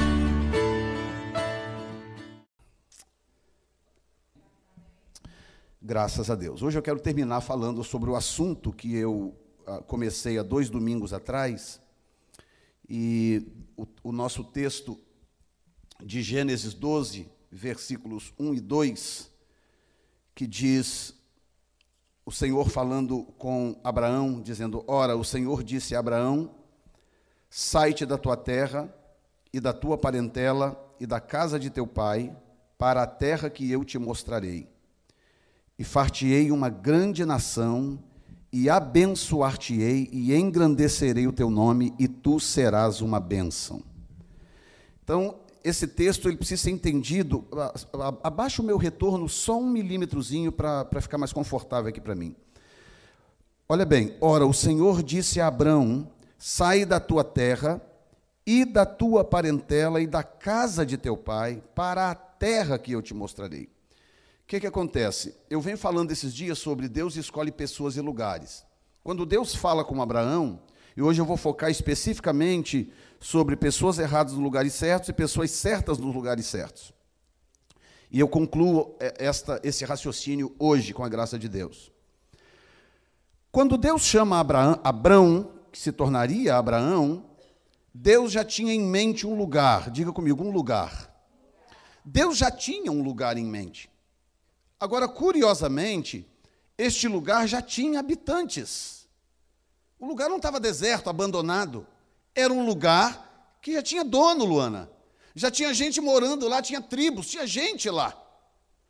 Ainda assim, mesmo com gente errada no lugar certo, Deus escolheu o lugar. E Deus tinha um plano para executar naquele lugar. E eu poderia, não vou fazer isso, mas eu poderia aqui, por exemplo, te dar razões, ah, razões mil do porquê que Deus escolheu aquele lugar. Por que Jerusalém? Por que aquele canto? Por que aquele morro onde foi construído o templo? Mas não é esse o assunto, eu teria que desviar um pouco da proposta do que eu estou pregando e, e, e, complicar um pouco a mensagem, não é esta a intenção. O que eu quero que você tenha em mente é que o Deus Todo-Poderoso que conhece passado, presente e futuro, o Deus que sonda os corações e conhece bem o coração do homem, o coração da mulher, ele sabe muito bem aonde alojar as pessoas para para desbloquear o futuro dessas pessoas. Responda uma coisa no seu coração. Você acredita, responda para você isso lá no seu íntimo. Você acredita que Deus tem um plano na sua vida que vá além da monotonia que a sua vida é hoje? Ou será que a sua vida se resumirá no que é hoje até o final da sua vida? Algumas pessoas sim. Algumas pessoas vão bater cabeça aqui, bater cabeça lá, vai aqui, vai ali. Pessoas que morrerão sem cumprir o propósito de Deus na vida delas. Quantas pessoas? Aliás, diga-se de passagem, quando você não conhece o propósito de Deus para a sua vida, quando você não sabe qual é o plano que Deus tem para executar através de você, qual a engrenagem que você compõe, porque nós somos como a, a pequenas peças de uma engrenagem divina. Então, se você não sabe que peça, em que engrenagem você é suposto estar, que tem a ver com o lugar, tem a ver com o seu chamado, com o seu dom, e tem a ver com o lugar aonde Deus te coloca. E, e essa, essa mensagem era tão bíblica. Eu estava esses dias meditando, uh, eu e a Zanda fomos num determinado lugar, e eu, enquanto dirigia, eu estava meditando numa coisa, que é quando Paulo fala, por exemplo, aos Romanos, capítulo 12, Paulo faz uma dissertação muito interessante quando ele compara a igreja a um corpo. Ele compara a igreja a um corpo. E ele fala dos membros do corpo como analogia à função de cada membro da igreja. E ele diz literalmente que você se torna inútil fora da sua função. Porque ele compara com o corpo. Por exemplo, se eu fizer uma cirurgia, cortar minha mão aqui bonitinha, cortar bem bonitinha, sem machucar, tudo certinho, pegar minha mão e, e, e plugar ela aqui do lado, costurar bonitinho, com veia, com tudo certinho, de maneira que ela mexa em tudo. O que, que vai acontecer com essa mão quando eu tirá-la do lugar dela? Ela vai se tornar inútil. Ela perde a sua função ela deixa de ser importante. Por que, que ela é importante agora? Porque ela tem uma função e ela executa esta função. Ah, eu queria ser cabeça, porque cabeça mexe o pescoço. Ou o pescoço mexe a cabeça, né? Dependendo de como você vê. Não, mas a cabeça não consegue pegar esse óculos, só a mão consegue. A cabeça não consegue mudar os slides, só os dedos da mão consegue. Ou seja, ela só é importante se ela estiver no, diga comigo, no lugar. No lugar que Deus determinou, no lugar que Deus plantou. E uma das coisas interessantes é que ah, Pedro, se eu não me engano, se não me falha a memória, Pedro, que disse que não abandoneis a congregação dos santos como muitos. Falando de pessoas que não compreendem o valor da igreja, o valor de se congregar, de estar num lugar, num lugar específico, congregar ali.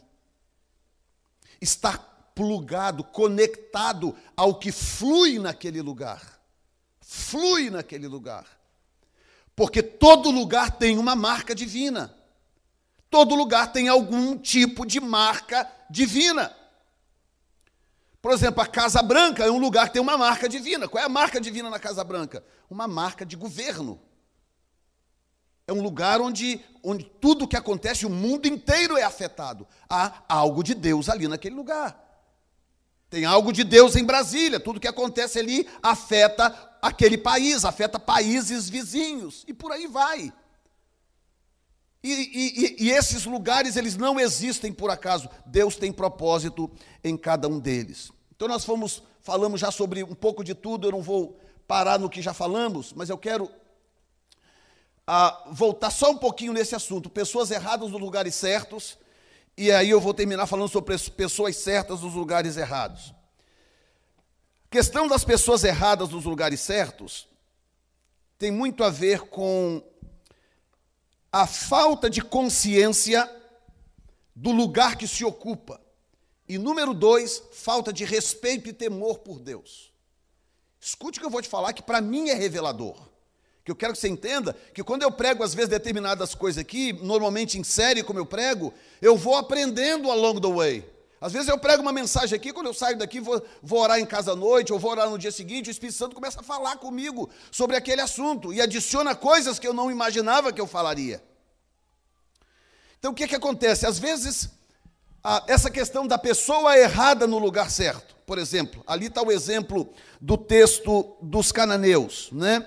Ah, portanto, desci para livrá-los das mãos dos egípcios e para fazê-los subir daquela terra para uma terra boa e larga. Ou seja, a terra já era boa, a terra já era larga, o lugar já era abençoado. A uma terra que mana leite e mel. Opa, já manava leite e mel.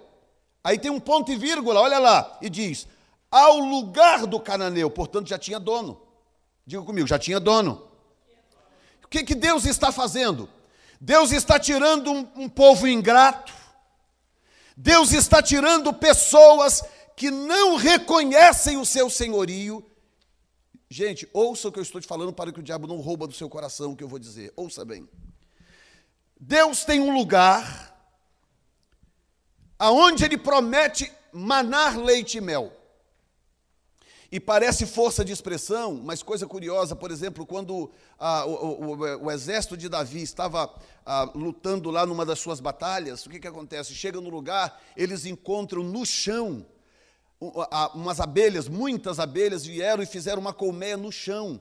E quando eles estavam desfalecendo, perdendo as forças, sem saber o que fazer, eles entraram num bosque e eles deram de cara com várias colmeias de abelha brotando mel do chão. E a Bíblia diz: Eu vou levar vocês para uma terra que mana leite e mel. Mana leite, a terra mana leite e mel. E eles desfalecendo ali, quase morrendo de tanto cansaço, quando eles entram no bosque, tem mel manando do chão. Literalmente, mel. E eles vão, se alimentam daquele mel, se revigoram, renovam suas forças, vão para a batalha, ganham a batalha. O que, que Deus faz quando pessoas ingratas estão ocupando lugares onde a bênção está para fluir? Uh, Jesus, meu santo Deus. Você sabe o que, que Deus faz? Deus remove aquelas pessoas e põe outras pessoas no lugar. Quando Deus tem um plano com um lugar, quando Deus tem algo para derramar num lugar específico, porque Deus tem pacto com pessoas e lugares. Mas ele sabe que quando ele fizer pessoas ingratas, pessoas que não sabem honrar o seu senhorio, vão usufruir daquelas coisas, o que, é que ele faz? Antes de cumprir aquilo, ele faz uma troca de cadeiras, ele faz uma troca de lugares. É o que ele está fazendo ali agora, nesse texto. Ele está dizendo: Ei, vocês aí que são meu povo, vocês que me amam, que me adoram, vamos fazer o seguinte: eu vou levar vocês para um lugar o lugar é bom, o lugar é espaçoso, o lugar é abençoado, o lugar mana leite, o lugar mana mel. Eles ficaram todo mundo excited, todo mundo, uh, uh, uh, que maravilha, é verdade, Senhor, é. Ok, então vamos lá, Senhor, vamos lá. Aí quando chegaram no limiar da terra, mandaram os espias olhar a terra, foram doze espias. Quando voltaram, todo mundo com o coração dilacerado. Ah, Aí reuniram a congregação, Moisés reuniu a congregação e eles foram dar o relatório. Dez trouxeram uma visão negativa. A terra é boa, gente. A terra manda leite e mel. A terra tem fruto de todo jeito. Eles trouxeram um, um cacho de uva que um homem só não podia carregar. A uva foi se espalhando, o cacho foi aumentando, e era um cacho tão enorme que um homem não podia carregar. Eles trouxeram num, presos numa vara no ombro de dois homens. Falou: olha, nós trouxemos isso aqui, tem fruto à vontade, a terra é abençoada, mas tem um probleminha, está cheio de gigantes. Ou seja, o que, que eles estavam dizendo? Eles estavam dizendo o que Deus já, já tinha dito antes.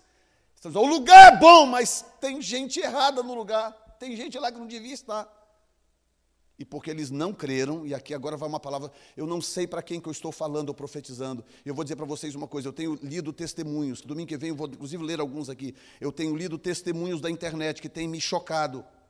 Como que alguém que está do lado de lá, que não nos conhece, que está longe daqui, estão recebendo coisas, estão colhendo coisas, baseado nos que, no que estão ouvindo através daquela lente ali.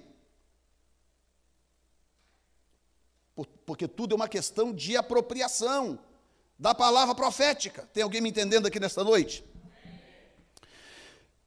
O Senhor olha para aquilo e diz: Mas eu já tinha avisado para vocês. E aí é que vem a palavra que está brotando no meu coração. Há coisas que Deus não pode realizar. Deixa eu colocar desta forma. Há coisas que são grandes demais para Deus realizar na sua vida sem que você dê um passo de fé. Há coisas que são muito grandes para romper, se você não encher o seu coração de fé, não se levantar internamente em Deus e se posicionar, entendendo os tempos e as estações. Quando Jesus estava para subir aos céus, os discípulos vieram: Senhor, é agora que o Senhor vai restaurar o reino a Israel? Aquilo deixou Jesus meio, meio, porque a resposta de Jesus transparece que estava Jesus bem irritado. Tipo assim, mas não é possível que vocês andaram comigo três anos e meio, eu já morri, já ressuscitei, e vocês ainda não entenderam que há coisas que precisam de discernimento. E ele diz assim: não interessa para vocês aquilo que Deus estabeleceu pelo seu próprio, pelo seu próprio poder.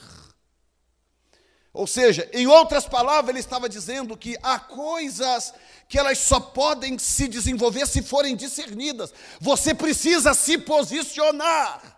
Então escuta bem, nós acostumamos, principalmente quem tem muitos anos que serve, que serve, que serve a Deus, pessoas que servem a Deus há muito tempo, o que, que acontece? Elas acostumam a viver aquela vida cristã e elas não esperam mais nada novo. Então Deus quer fazer algo novo, mas a pessoa não tem mais expectativa de algo novo. Não tem mais. E a pior coisa no relacionamento com Deus Todo-Poderoso é falta de expectativa. Porque a falta de expectativa, ela, ela revela algo tenebroso a nosso respeito: ausência de fé. Ausência de fé. Se não há fé, não há expectativa. Eu tenho que acordar de manhã, todos os dias, todos, não é de vez em quando, Todos os dias eu tenho que acordar de manhã com o meu coração cheio de expectativa. Deus está fazendo algo profundo, glorioso, marcante. Deus está fazendo algo que vai mudar a minha vida para sempre. E eu estou bem no meio daquilo que Deus está fazendo. E eu não vou perder o que Deus está a ponto de fazer. E eu vou enchendo o meu coração dessa expectativa. Vou enchendo. Vir para a igreja, por exemplo, quando eu venho para este lugar, eu oro aqui quase toda noite, mas quando eu venho aqui para o domingo, para o culto, meu coração fica, a gente passa o dia ouvindo canção, louvando a Deus, o coração vai enchendo, vai enchendo, eu estou cheio de expectativa. E eu ainda brinco, falo assim, Senhor, olha, eu estou tô, tô aqui, o Senhor sabe, eu não sei o que o Senhor está aprontando para hoje à noite, mas eu estou com o meu coração cheio de expectativa, eu falo para Deus. Cheio de expectativa. Mando mensagem para os irmãos do louvor. Olha, ficam com o coração cheio de expectativa. Todo mundo aí com o coração cheio de expectativa. Por quê? Porque a falta de expectativa condena, ela revela a falta de fé ela mostra que eu perdi a noção da grandeza do Deus a quem eu sirvo. Quando eu perco a noção da grandeza desse Deus, as expectativas se vão embora. O que, que eu vou esperar? Eu vou esperar sempre um dia após o outro do mesmo jeito. Amanhã vai amanhecer o dia, vai ser a mesma coisa, que não sei o que lá, que a dificuldade aqui, que tem, que tem que pagar aquilo lá. E aí vem a questão que o Espírito Santo está falando comigo hoje. Filho, o reino, o reino de Deus é ativado pela voz, é ativado pelo som da voz. Som da voz. E aí eu entendi, por que eu falei que eu meio que sabia, mas ele falou de uma forma que eu entendi diferente? Porque eu venho para cá desde que Deus falou, aliás, antes daquela palavra profética, eu venho para cá às noites, de vez em quando vem uns irmãos orar comigo aqui, que são testemunha disso.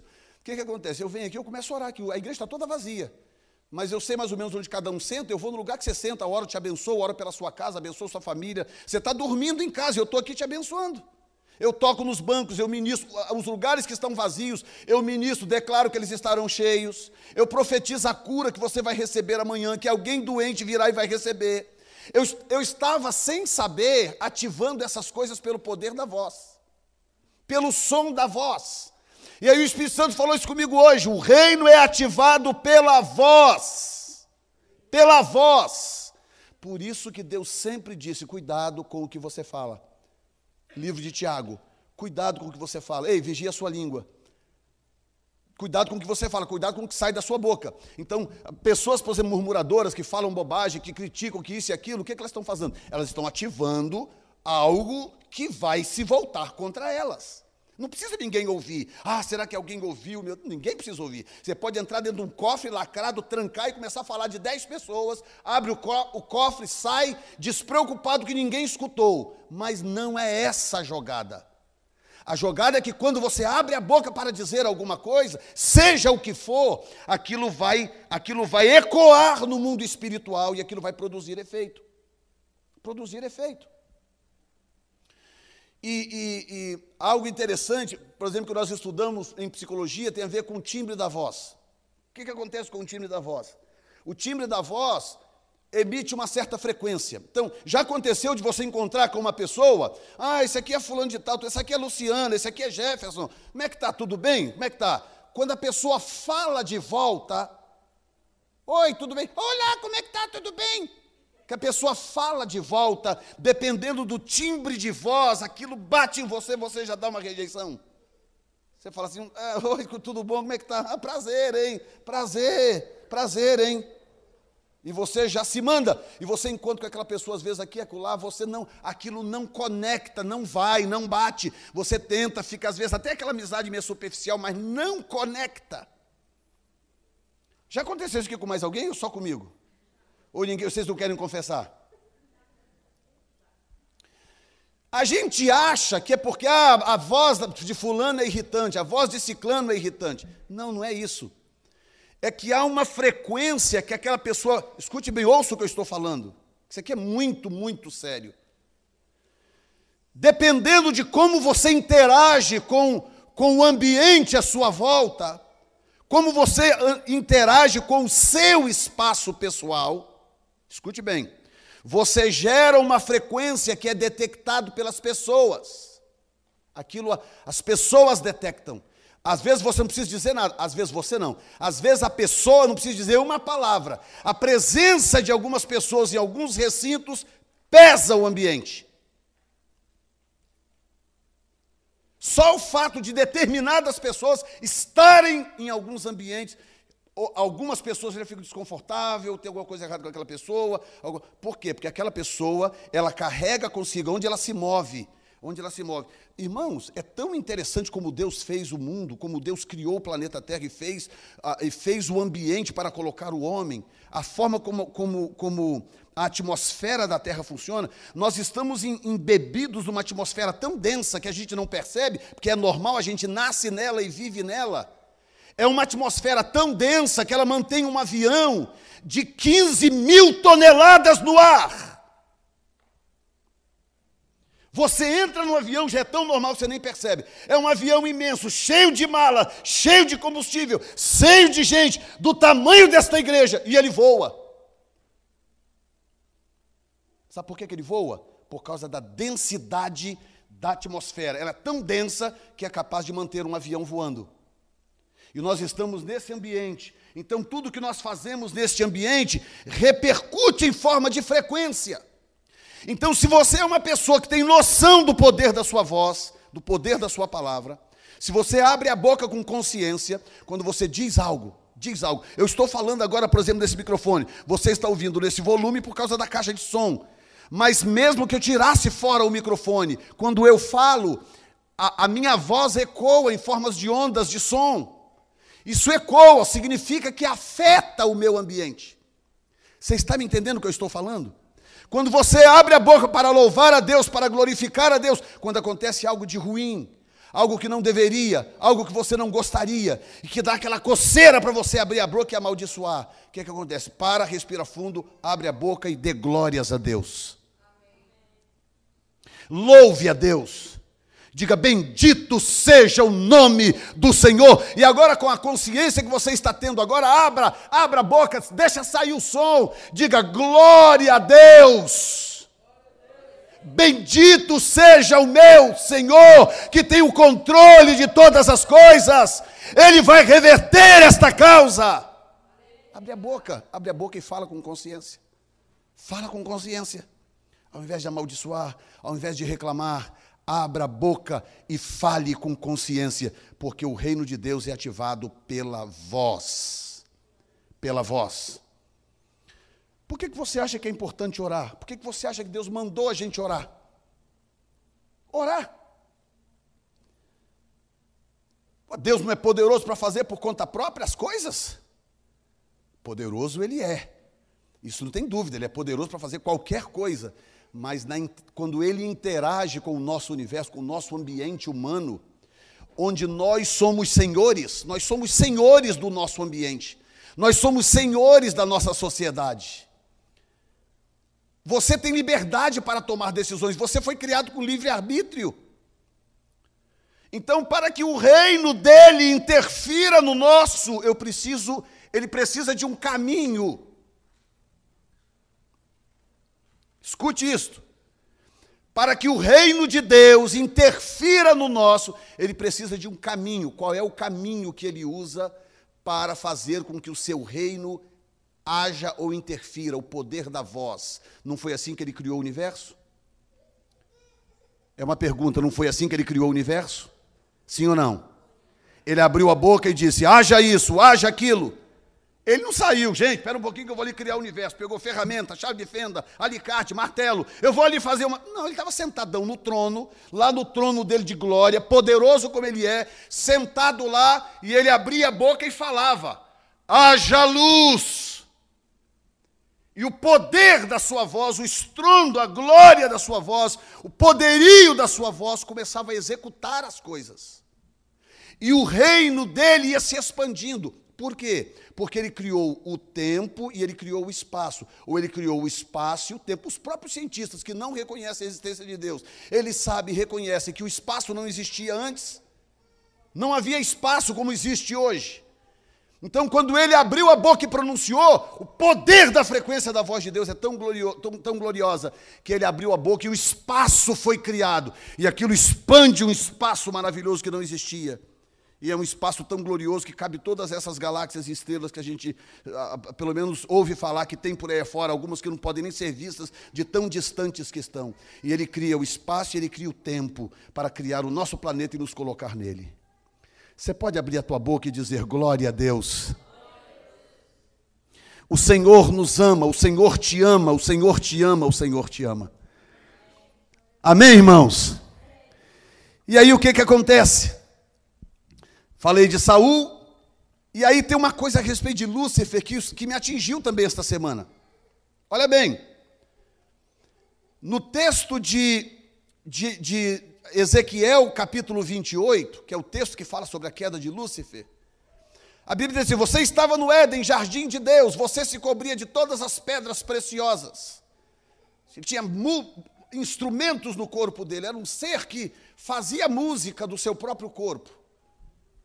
Aí, a Bíblia diz: até que foi achada a iniquidade em ti. E aí Deus então julga Lúcifer. Agora olha bem o que, que diz Apocalipse capítulo 7, capítulo 14, versículos 7 e 8. E houve batalha no céu, Miguel e seus anjos batalhavam contra o dragão, e batalhavam o dragão e seus anjos, mas não prevaleceram, ponto e vírgula, nem mais o seu lugar se achou no céu. Olha como que isto é sério. Quando a iniquidade entrou no coração dele, Deus falou assim: esse lugar que você ocupa, que a Bíblia chama de Éden, que não é o Éden de Adão, é um Éden celestial, um lugar onde a glória de Deus, onde a presença de Deus e a pessoa de Deus habita. E a Bíblia diz que ele habitava nesse lugar, Éden, jardim de Deus, e ele se cobria de toda sorte de pedras preciosas. Aí Deus olha e fala assim: bom, tem iniquidade no teu coração, você não pode mais permanecer no lugar que eu coloquei, que eu criei você para ficar. E o texto diz literalmente que o lugar dele foi arrancado. O lugar. Antes dele ser chutado para fora do céu, o lugar foi tirado.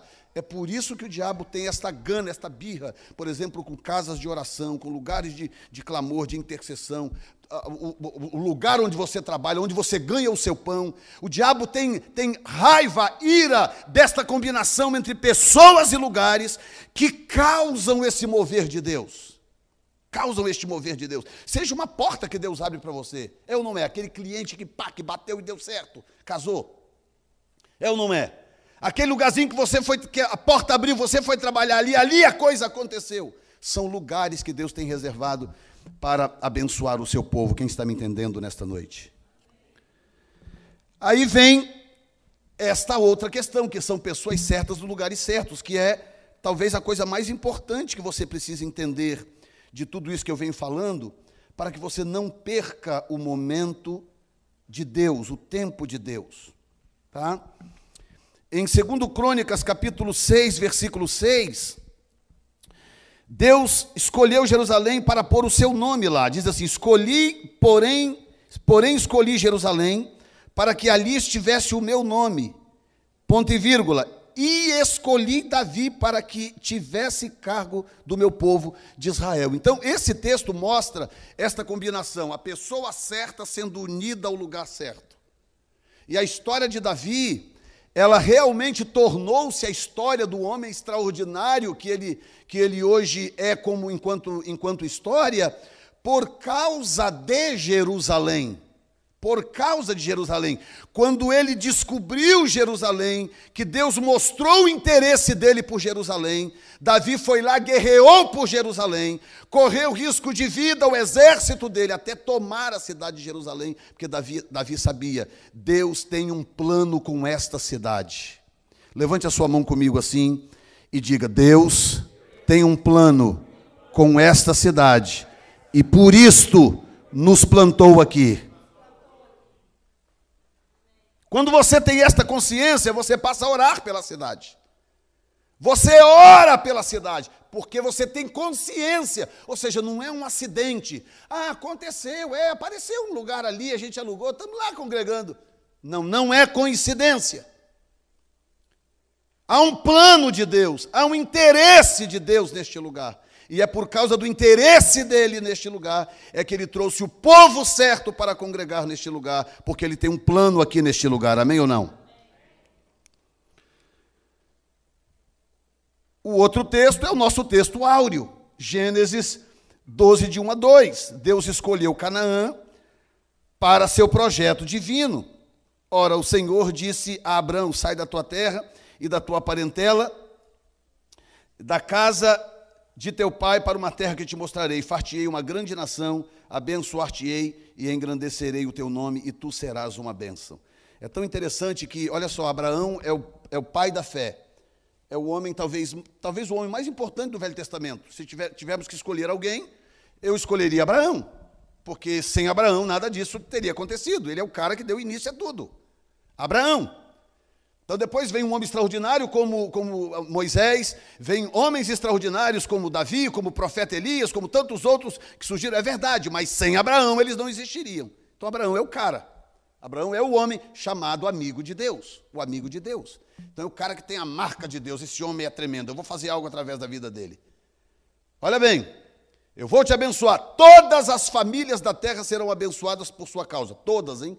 Todas, em ti serão benditas todas as famílias da terra. Ah, que maravilha! Então vai, Senhor, começa, começa. Não, antes você tem que sair daqui e ir para ali. Você tem que sair desse lugar e ir para aquele lugar. Quando você chegar naquele lugar lá, dispara um processo divino. E é exatamente isso. Ele sai, vai daqui, vai dali. E o interessante é que Deus falou com ele: sai da tua terra e da tua parentela, né? E aí ele leva um sobrinho junto, Ló. Ló vai junto. Ok. Eu estava meditando nisso depois. Lembra que eu falei que 13 anos sem Deus falar com, com Abraão? 13 anos. Falou, vai, Abraão. Ele foi 13 anos para Deus voltar a confirmar a promessa. Sabe o que, que eu me dei conta? É que Deus confirmou a promessa com Abraão só depois que Ló se apartou dele. Porque Deus tinha dito: sai da da tua casa, da tua parentela. Aí o sobrinho vai junto, agarrado. Há coisas de Deus que é para você, há coisas de Deus que é para toda a sua família, mas há coisas de Deus que é só para você. E nós, maridos e esposas, precisamos entender isso. Preste atenção agora. Isso aqui é importante. A intimidade, essa intimidade pessoal entre o indivíduo e Deus, não pode receber interferência. As pessoas em volta têm que respeitar. Há coisas, a bênção que Deus vai derramar sobre a minha casa é para a casa inteira. Mas há um particular entre eu e Deus que não pode ter interferência. Vou fazer um retiro de oração daqui uns dias. Aí eu, eu perguntei para ela: você acha melhor sair no dia tal ou no dia tal? Ela, ela deu uma resposta tão extraordinária, tão extraordinária, que aí eu relembrei por que, que eu casei com essa mulher. ela virou para mim e falou assim, falou assim, meu amor, essas coisas entre você e Deus, eu prefiro não interferir. Faça do jeito que Deus te orientar. Eu falei, ah, te amo, meu amor. Mas que resposta sábia? Por causa disso, porque essa coisa da intimidade, do coração do homem com Deus, não pode ter interferência. E às vezes tem cônjuge que não compreende, quer oprimir o outro quer, quer, quer interferir nesta questão. Isso não pode acontecer. Tem alguém entendendo aqui nesta noite? Porque, veja bem, Quanto mais ela se, se entregar na sua vida pessoal para Deus, melhor para mim como marido. Quanto mais eu me entregar, me revelar para o Senhor, melhor para ela como esposa. Então, diga comigo, há coisas que é para toda a minha família, e há outras que é entre Deus e eu. E Abraão custou entender isto, mas no final acabou entendendo. E eu termino. Pastor, você não vai dar nenhuma, nenhum exemplo do Novo Testamento? Eu sabia que você ia perguntar, por isso eu trouxe Lucas 24, 49. Olha o que, que diz ali. E eis que sobre vós envio a promessa do meu espírito.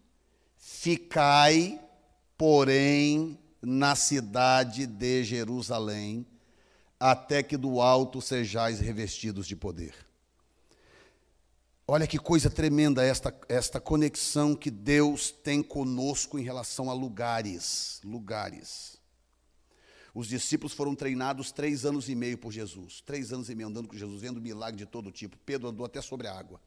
Viram milagres dos mais extraordinários. Jesus morreu, ressuscitou, eles viram ele ressurreto. Pronto, está tudo maravilhoso. Senhor, vamos sair pregando? Não, ainda não. Ainda não. Vocês precisam ser batizados com o Espírito Santo. Mas a gente já pode ir indo e o Senhor batiza depois? Não. Vocês precisam ficar num lugar específico e esperar até que ele venha. E aí eles ficam num lugar. De novo aparece a cidade de Jerusalém. Né? Isso aí dá uma outra vertente que um dia a gente pode falar sobre isso. Por que Jerusalém? Mas o que eu quero que você entenda agora é esta conexão nós vivemos numa geração hoje onde as pessoas não, não valorizam mais isto. Não valorizam mais. As pessoas querem servir a Deus em casa, as pessoas querem ser pastoreadas pela internet, as pessoas querem viver em conexão virtual com, com, com, com outras pessoas, porque o, o diabo tem medo desta conexão. Do que adianta você ser a pessoa certa no lugar errado? Do que adianta o lugar ser certo e você não ter coração grato, ser a pessoa errada, não ter o coração agradecido, para ativar a mão de Deus a seu favor. Quem está me ouvindo nesta noite? E aí, qual é a conexão explosiva de Deus? É quando Deus pega você e ele vai e re. Olhem para mim, ele te reconecta. Ok, agora eu termino respondendo uma pergunta que você está doido para fazer. Doido para fazer. Pastor, como é que eu sei que eu estou no lugar certo? Como que eu sei que eu estou no lugar certo? Trabalhando no lugar certo? Como é que eu sei que eu estou morando no lugar certo? Como é que eu sei que eu estou congregando na igreja certa? Viu como é que eu te conheço? E eu tenho uma resposta para você. É que Deus é tão inteligente, Deus é tão capaz, tão Deus, que Ele, que ele criou uma forma de revelar para eu e você algo que não pode ser confundido com nada nesta vida, que é a bênção que enriquece e não acrescenta dores. Veja bem, quando eu estou trabalhando no lugar certo, eu prospero. Quando eu estou morando no lugar certo, eu tenho paz. Quando eu congrego no lugar certo, eu cresço espiritualmente. É assim que eu identifico. Se você já aconteceu com alguém de estar tá morando num lugar e, e, a coisa não acontece, não tem paz, não tem sossego, de vez em quando tem uma confusão com o vizinho aqui, tem um problema na frente da casa, deu um problema no encanamento, não sei se já aconteceu com alguém aqui, com eu e Sandra já aconteceu de nós mudarmos para uma casa e nós não desfazermos as caixas. Ficamos quanto tempo naquele lugar? Você acredita nisso, que nós moramos quatro a cinco meses no lugar e nós não desfizemos as caixas? Porque quando nós chegamos e entramos no lugar, é também o que dá você fazer as coisas sem consultar a Deus. Entramos no lugar, era um lugar estranho, esquisito, um, um, um ambiente estranho, uma coisa. O, o, lugar não, não, não funcionou, não bateu, nós não tínhamos paz. Eu saía cedo para fazer as coisas, para trabalhar, e, e, deixava ela deitada. Quando eu voltava, à tarde, às vezes, às vezes ela estava deitada no mesmo lugar. Uma mulher que nunca foi preguiçosa, que nunca teve, nunca teve preguiça de trabalhar, de, de arrumar a casa, de fazer as coisas. Nunca. Eu saía de manhã, quando eu voltava, ela estava deitada no mesmo lugar. Alguma coisa no lugar. Até que eu falei: quer saber uma coisa, Sandra? Nós vamos sair daqui. Ah, mas e o contrato? Eu me viro. Fui lá, rescindi o contrato, paguei o que tinha que pagar, botei as coisas no caminhão, vazei, fui parar num outro lugar. Quando chegamos no outro lugar, que chegamos, montamos tudo, colocamos tudo, veio aquela paz no coração, aquela coisa boa de Deus no coração. Aí nós entendemos, estamos no lugar certo. Chegamos no lugar certo. Quem está entendendo isso, meu irmão? Olha, como que eu quero que a sua vida seja transformada se você entender essas coisas? Entender isto. Pastor, como é que eu faço se eu estiver trabalhando, por exemplo, num lugar onde eu não tenho paz, não tenho sossego, a coisa não funciona, não anda? Comece a orar a Deus. E outra coisa, use o poder da voz. O reino de Deus é ativado pela voz. Abra a boca e diga no mundo espiritual: eu vou trocar de emprego, Deus vai me abrir uma porta, eu vou ganhar mais do que ganho neste lugar, vai ser um lugar bom, abençoado, onde eu vou trabalhar em paz. Abra a boca e fala.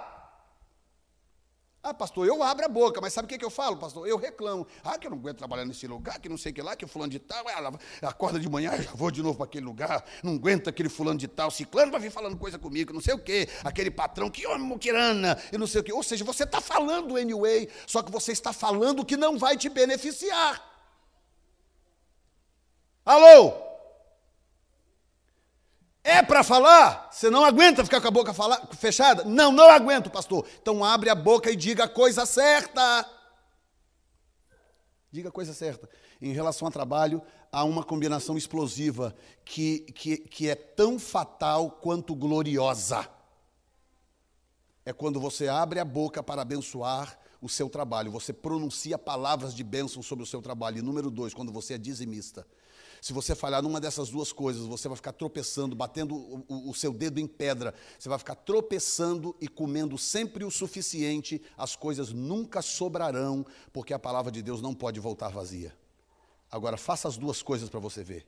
Seja fiel a Deus e abra a boca. Quando você chegar no trabalho, meu irmão, chega no trabalho e você já chega falando. Não tem liberdade para falar para todo mundo ouvir, não, então fala para você mesmo. Cheguei, glória a Deus, esse dia vai ser glorioso. Eu declaro o mundo espiritual operando a meu favor. Graças a Deus, hoje nós vamos fazer isto, aquilo, o cliente vai estar satisfeito. Glória a Deus. Problemas podem até surgir, mas nós vamos resolver esses problemas. Eu proclamo a graça de Deus neste lugar. Testa para você ver, testa. Testa. E a mesma coisa é morar. Morar. Onde, é, onde quer que você mora. Se é um lugar bom, você sente que está no lugar certo, maravilha, valoriza, fica ali. E outra coisa, abra a boca, pronuncia. Eu abençoo os meus vizinhos. Abençoo os meus vizinhos. Eu declaro a bênção de Deus sobre a nossa vizinhança aqui no nome de Jesus. Este bairro estará sempre em paz. O reino de Deus é ativado pela sua voz. Está sendo abençoado aqui, este é o lugar que Deus colocou para congregar. Abra a boca e abençoe este lugar. Agora no sábado, agora à noite, o pessoal que vem na oração aqui, o que, que eu botei eles para fazer? Levanta todo mundo, todo mundo impõe a mão nesses bancos. O que eu faço sozinho à noite, botei todo mundo para fazer. Impõe a mão nesses bancos aqui, começa a orar, abençoar as pessoas que vêm e que virão. Abra a boca e pronuncia. E elas começaram a falar, e sei lá, 10, 12 pessoas, quantas tinham aqui? 12 pessoas talvez, não sei. Começaram a orar, impor as mãos aqui, abençoar esses bancos. Você está, você está sentado num banco que foi abençoado por um dos seus irmãos. Que impôs as mãos aí onde você está sentado e abençoou a sua vida e a sua casa. Quem está entendendo? Coloque-se de pé neste momento. Deus maravilhoso. Você está aprendendo alguma coisa? Então valorize o que Deus tem te ensinado, meu querido irmão. Valorize o que Deus tem te ensinado. Pai, nós queremos te agradecer nesta noite, pela tua bondade, pelo teu amor, pelo teu carinho. Nós te agradecemos porque o Senhor é um Deus provedor, o Senhor é um Deus Pai, que cuida de nós como filhos que somos de fato em Cristo Jesus. Eu declaro, Senhor, a revelação do teu espírito alcançando as mentes e os corações dos teus filhos. Abençoe mulheres, homens, jovens, adolescentes e crianças. Abençoe casados e solteiros para a glória do teu nome, Senhor. Enche esta igreja de favor. Faça o teu favor se espalhar por entre as famílias desta igreja, para que, para que seja sabido lá fora que há um favor de Deus neste local, não para o nosso próprio benefício apenas, não para promover o nosso nome, mas, mas para que o teu nome seja glorificado e para que pessoas venham em busca da tua presença e aqui sejam curadas, aqui sejam restauradas para a glória do teu nome. Nós abençoamos esta cidade onde fomos plantados. Abençoamos este lugar de 118, Main Street de Ashland. Ó oh Deus, no nordeste dos Estados Unidos, na região da Grande Boston, nós abençoamos este lugar. Declaramos este lugar escolhido por ti para manifestar a tua glória, para operar a tua presença, para libertar vidas e transformar corações, para curar e sarar pessoas enfermas, para que o teu nome seja glorificado por toda esta nação no poderoso nome de Jesus. Pai, eu abençoo os que assistem pela internet, pessoas de fé, que têm sido abençoadas de uma forma tremenda ao assistir esses cultos. Pai, eu abençoo esta casa, eu abençoo este casal, eu abençoo as finanças desta casa. Senhor, abra as portas no Brasil, muda, Senhor, a economia brasileira. Pai, mude os céus do Brasil, para que a glória do Senhor seja revelada sobre aquela nação no poder do nome de Jesus Cristo de Nazaré, eu oro amém e amém. E os que creem, deem um glória a Deus e aplaudam o Senhor. Aleluia! Já que você foi abençoado por este podcast, compartilhe com alguém que também precise de uma palavra de encorajamento. Deus te abençoe.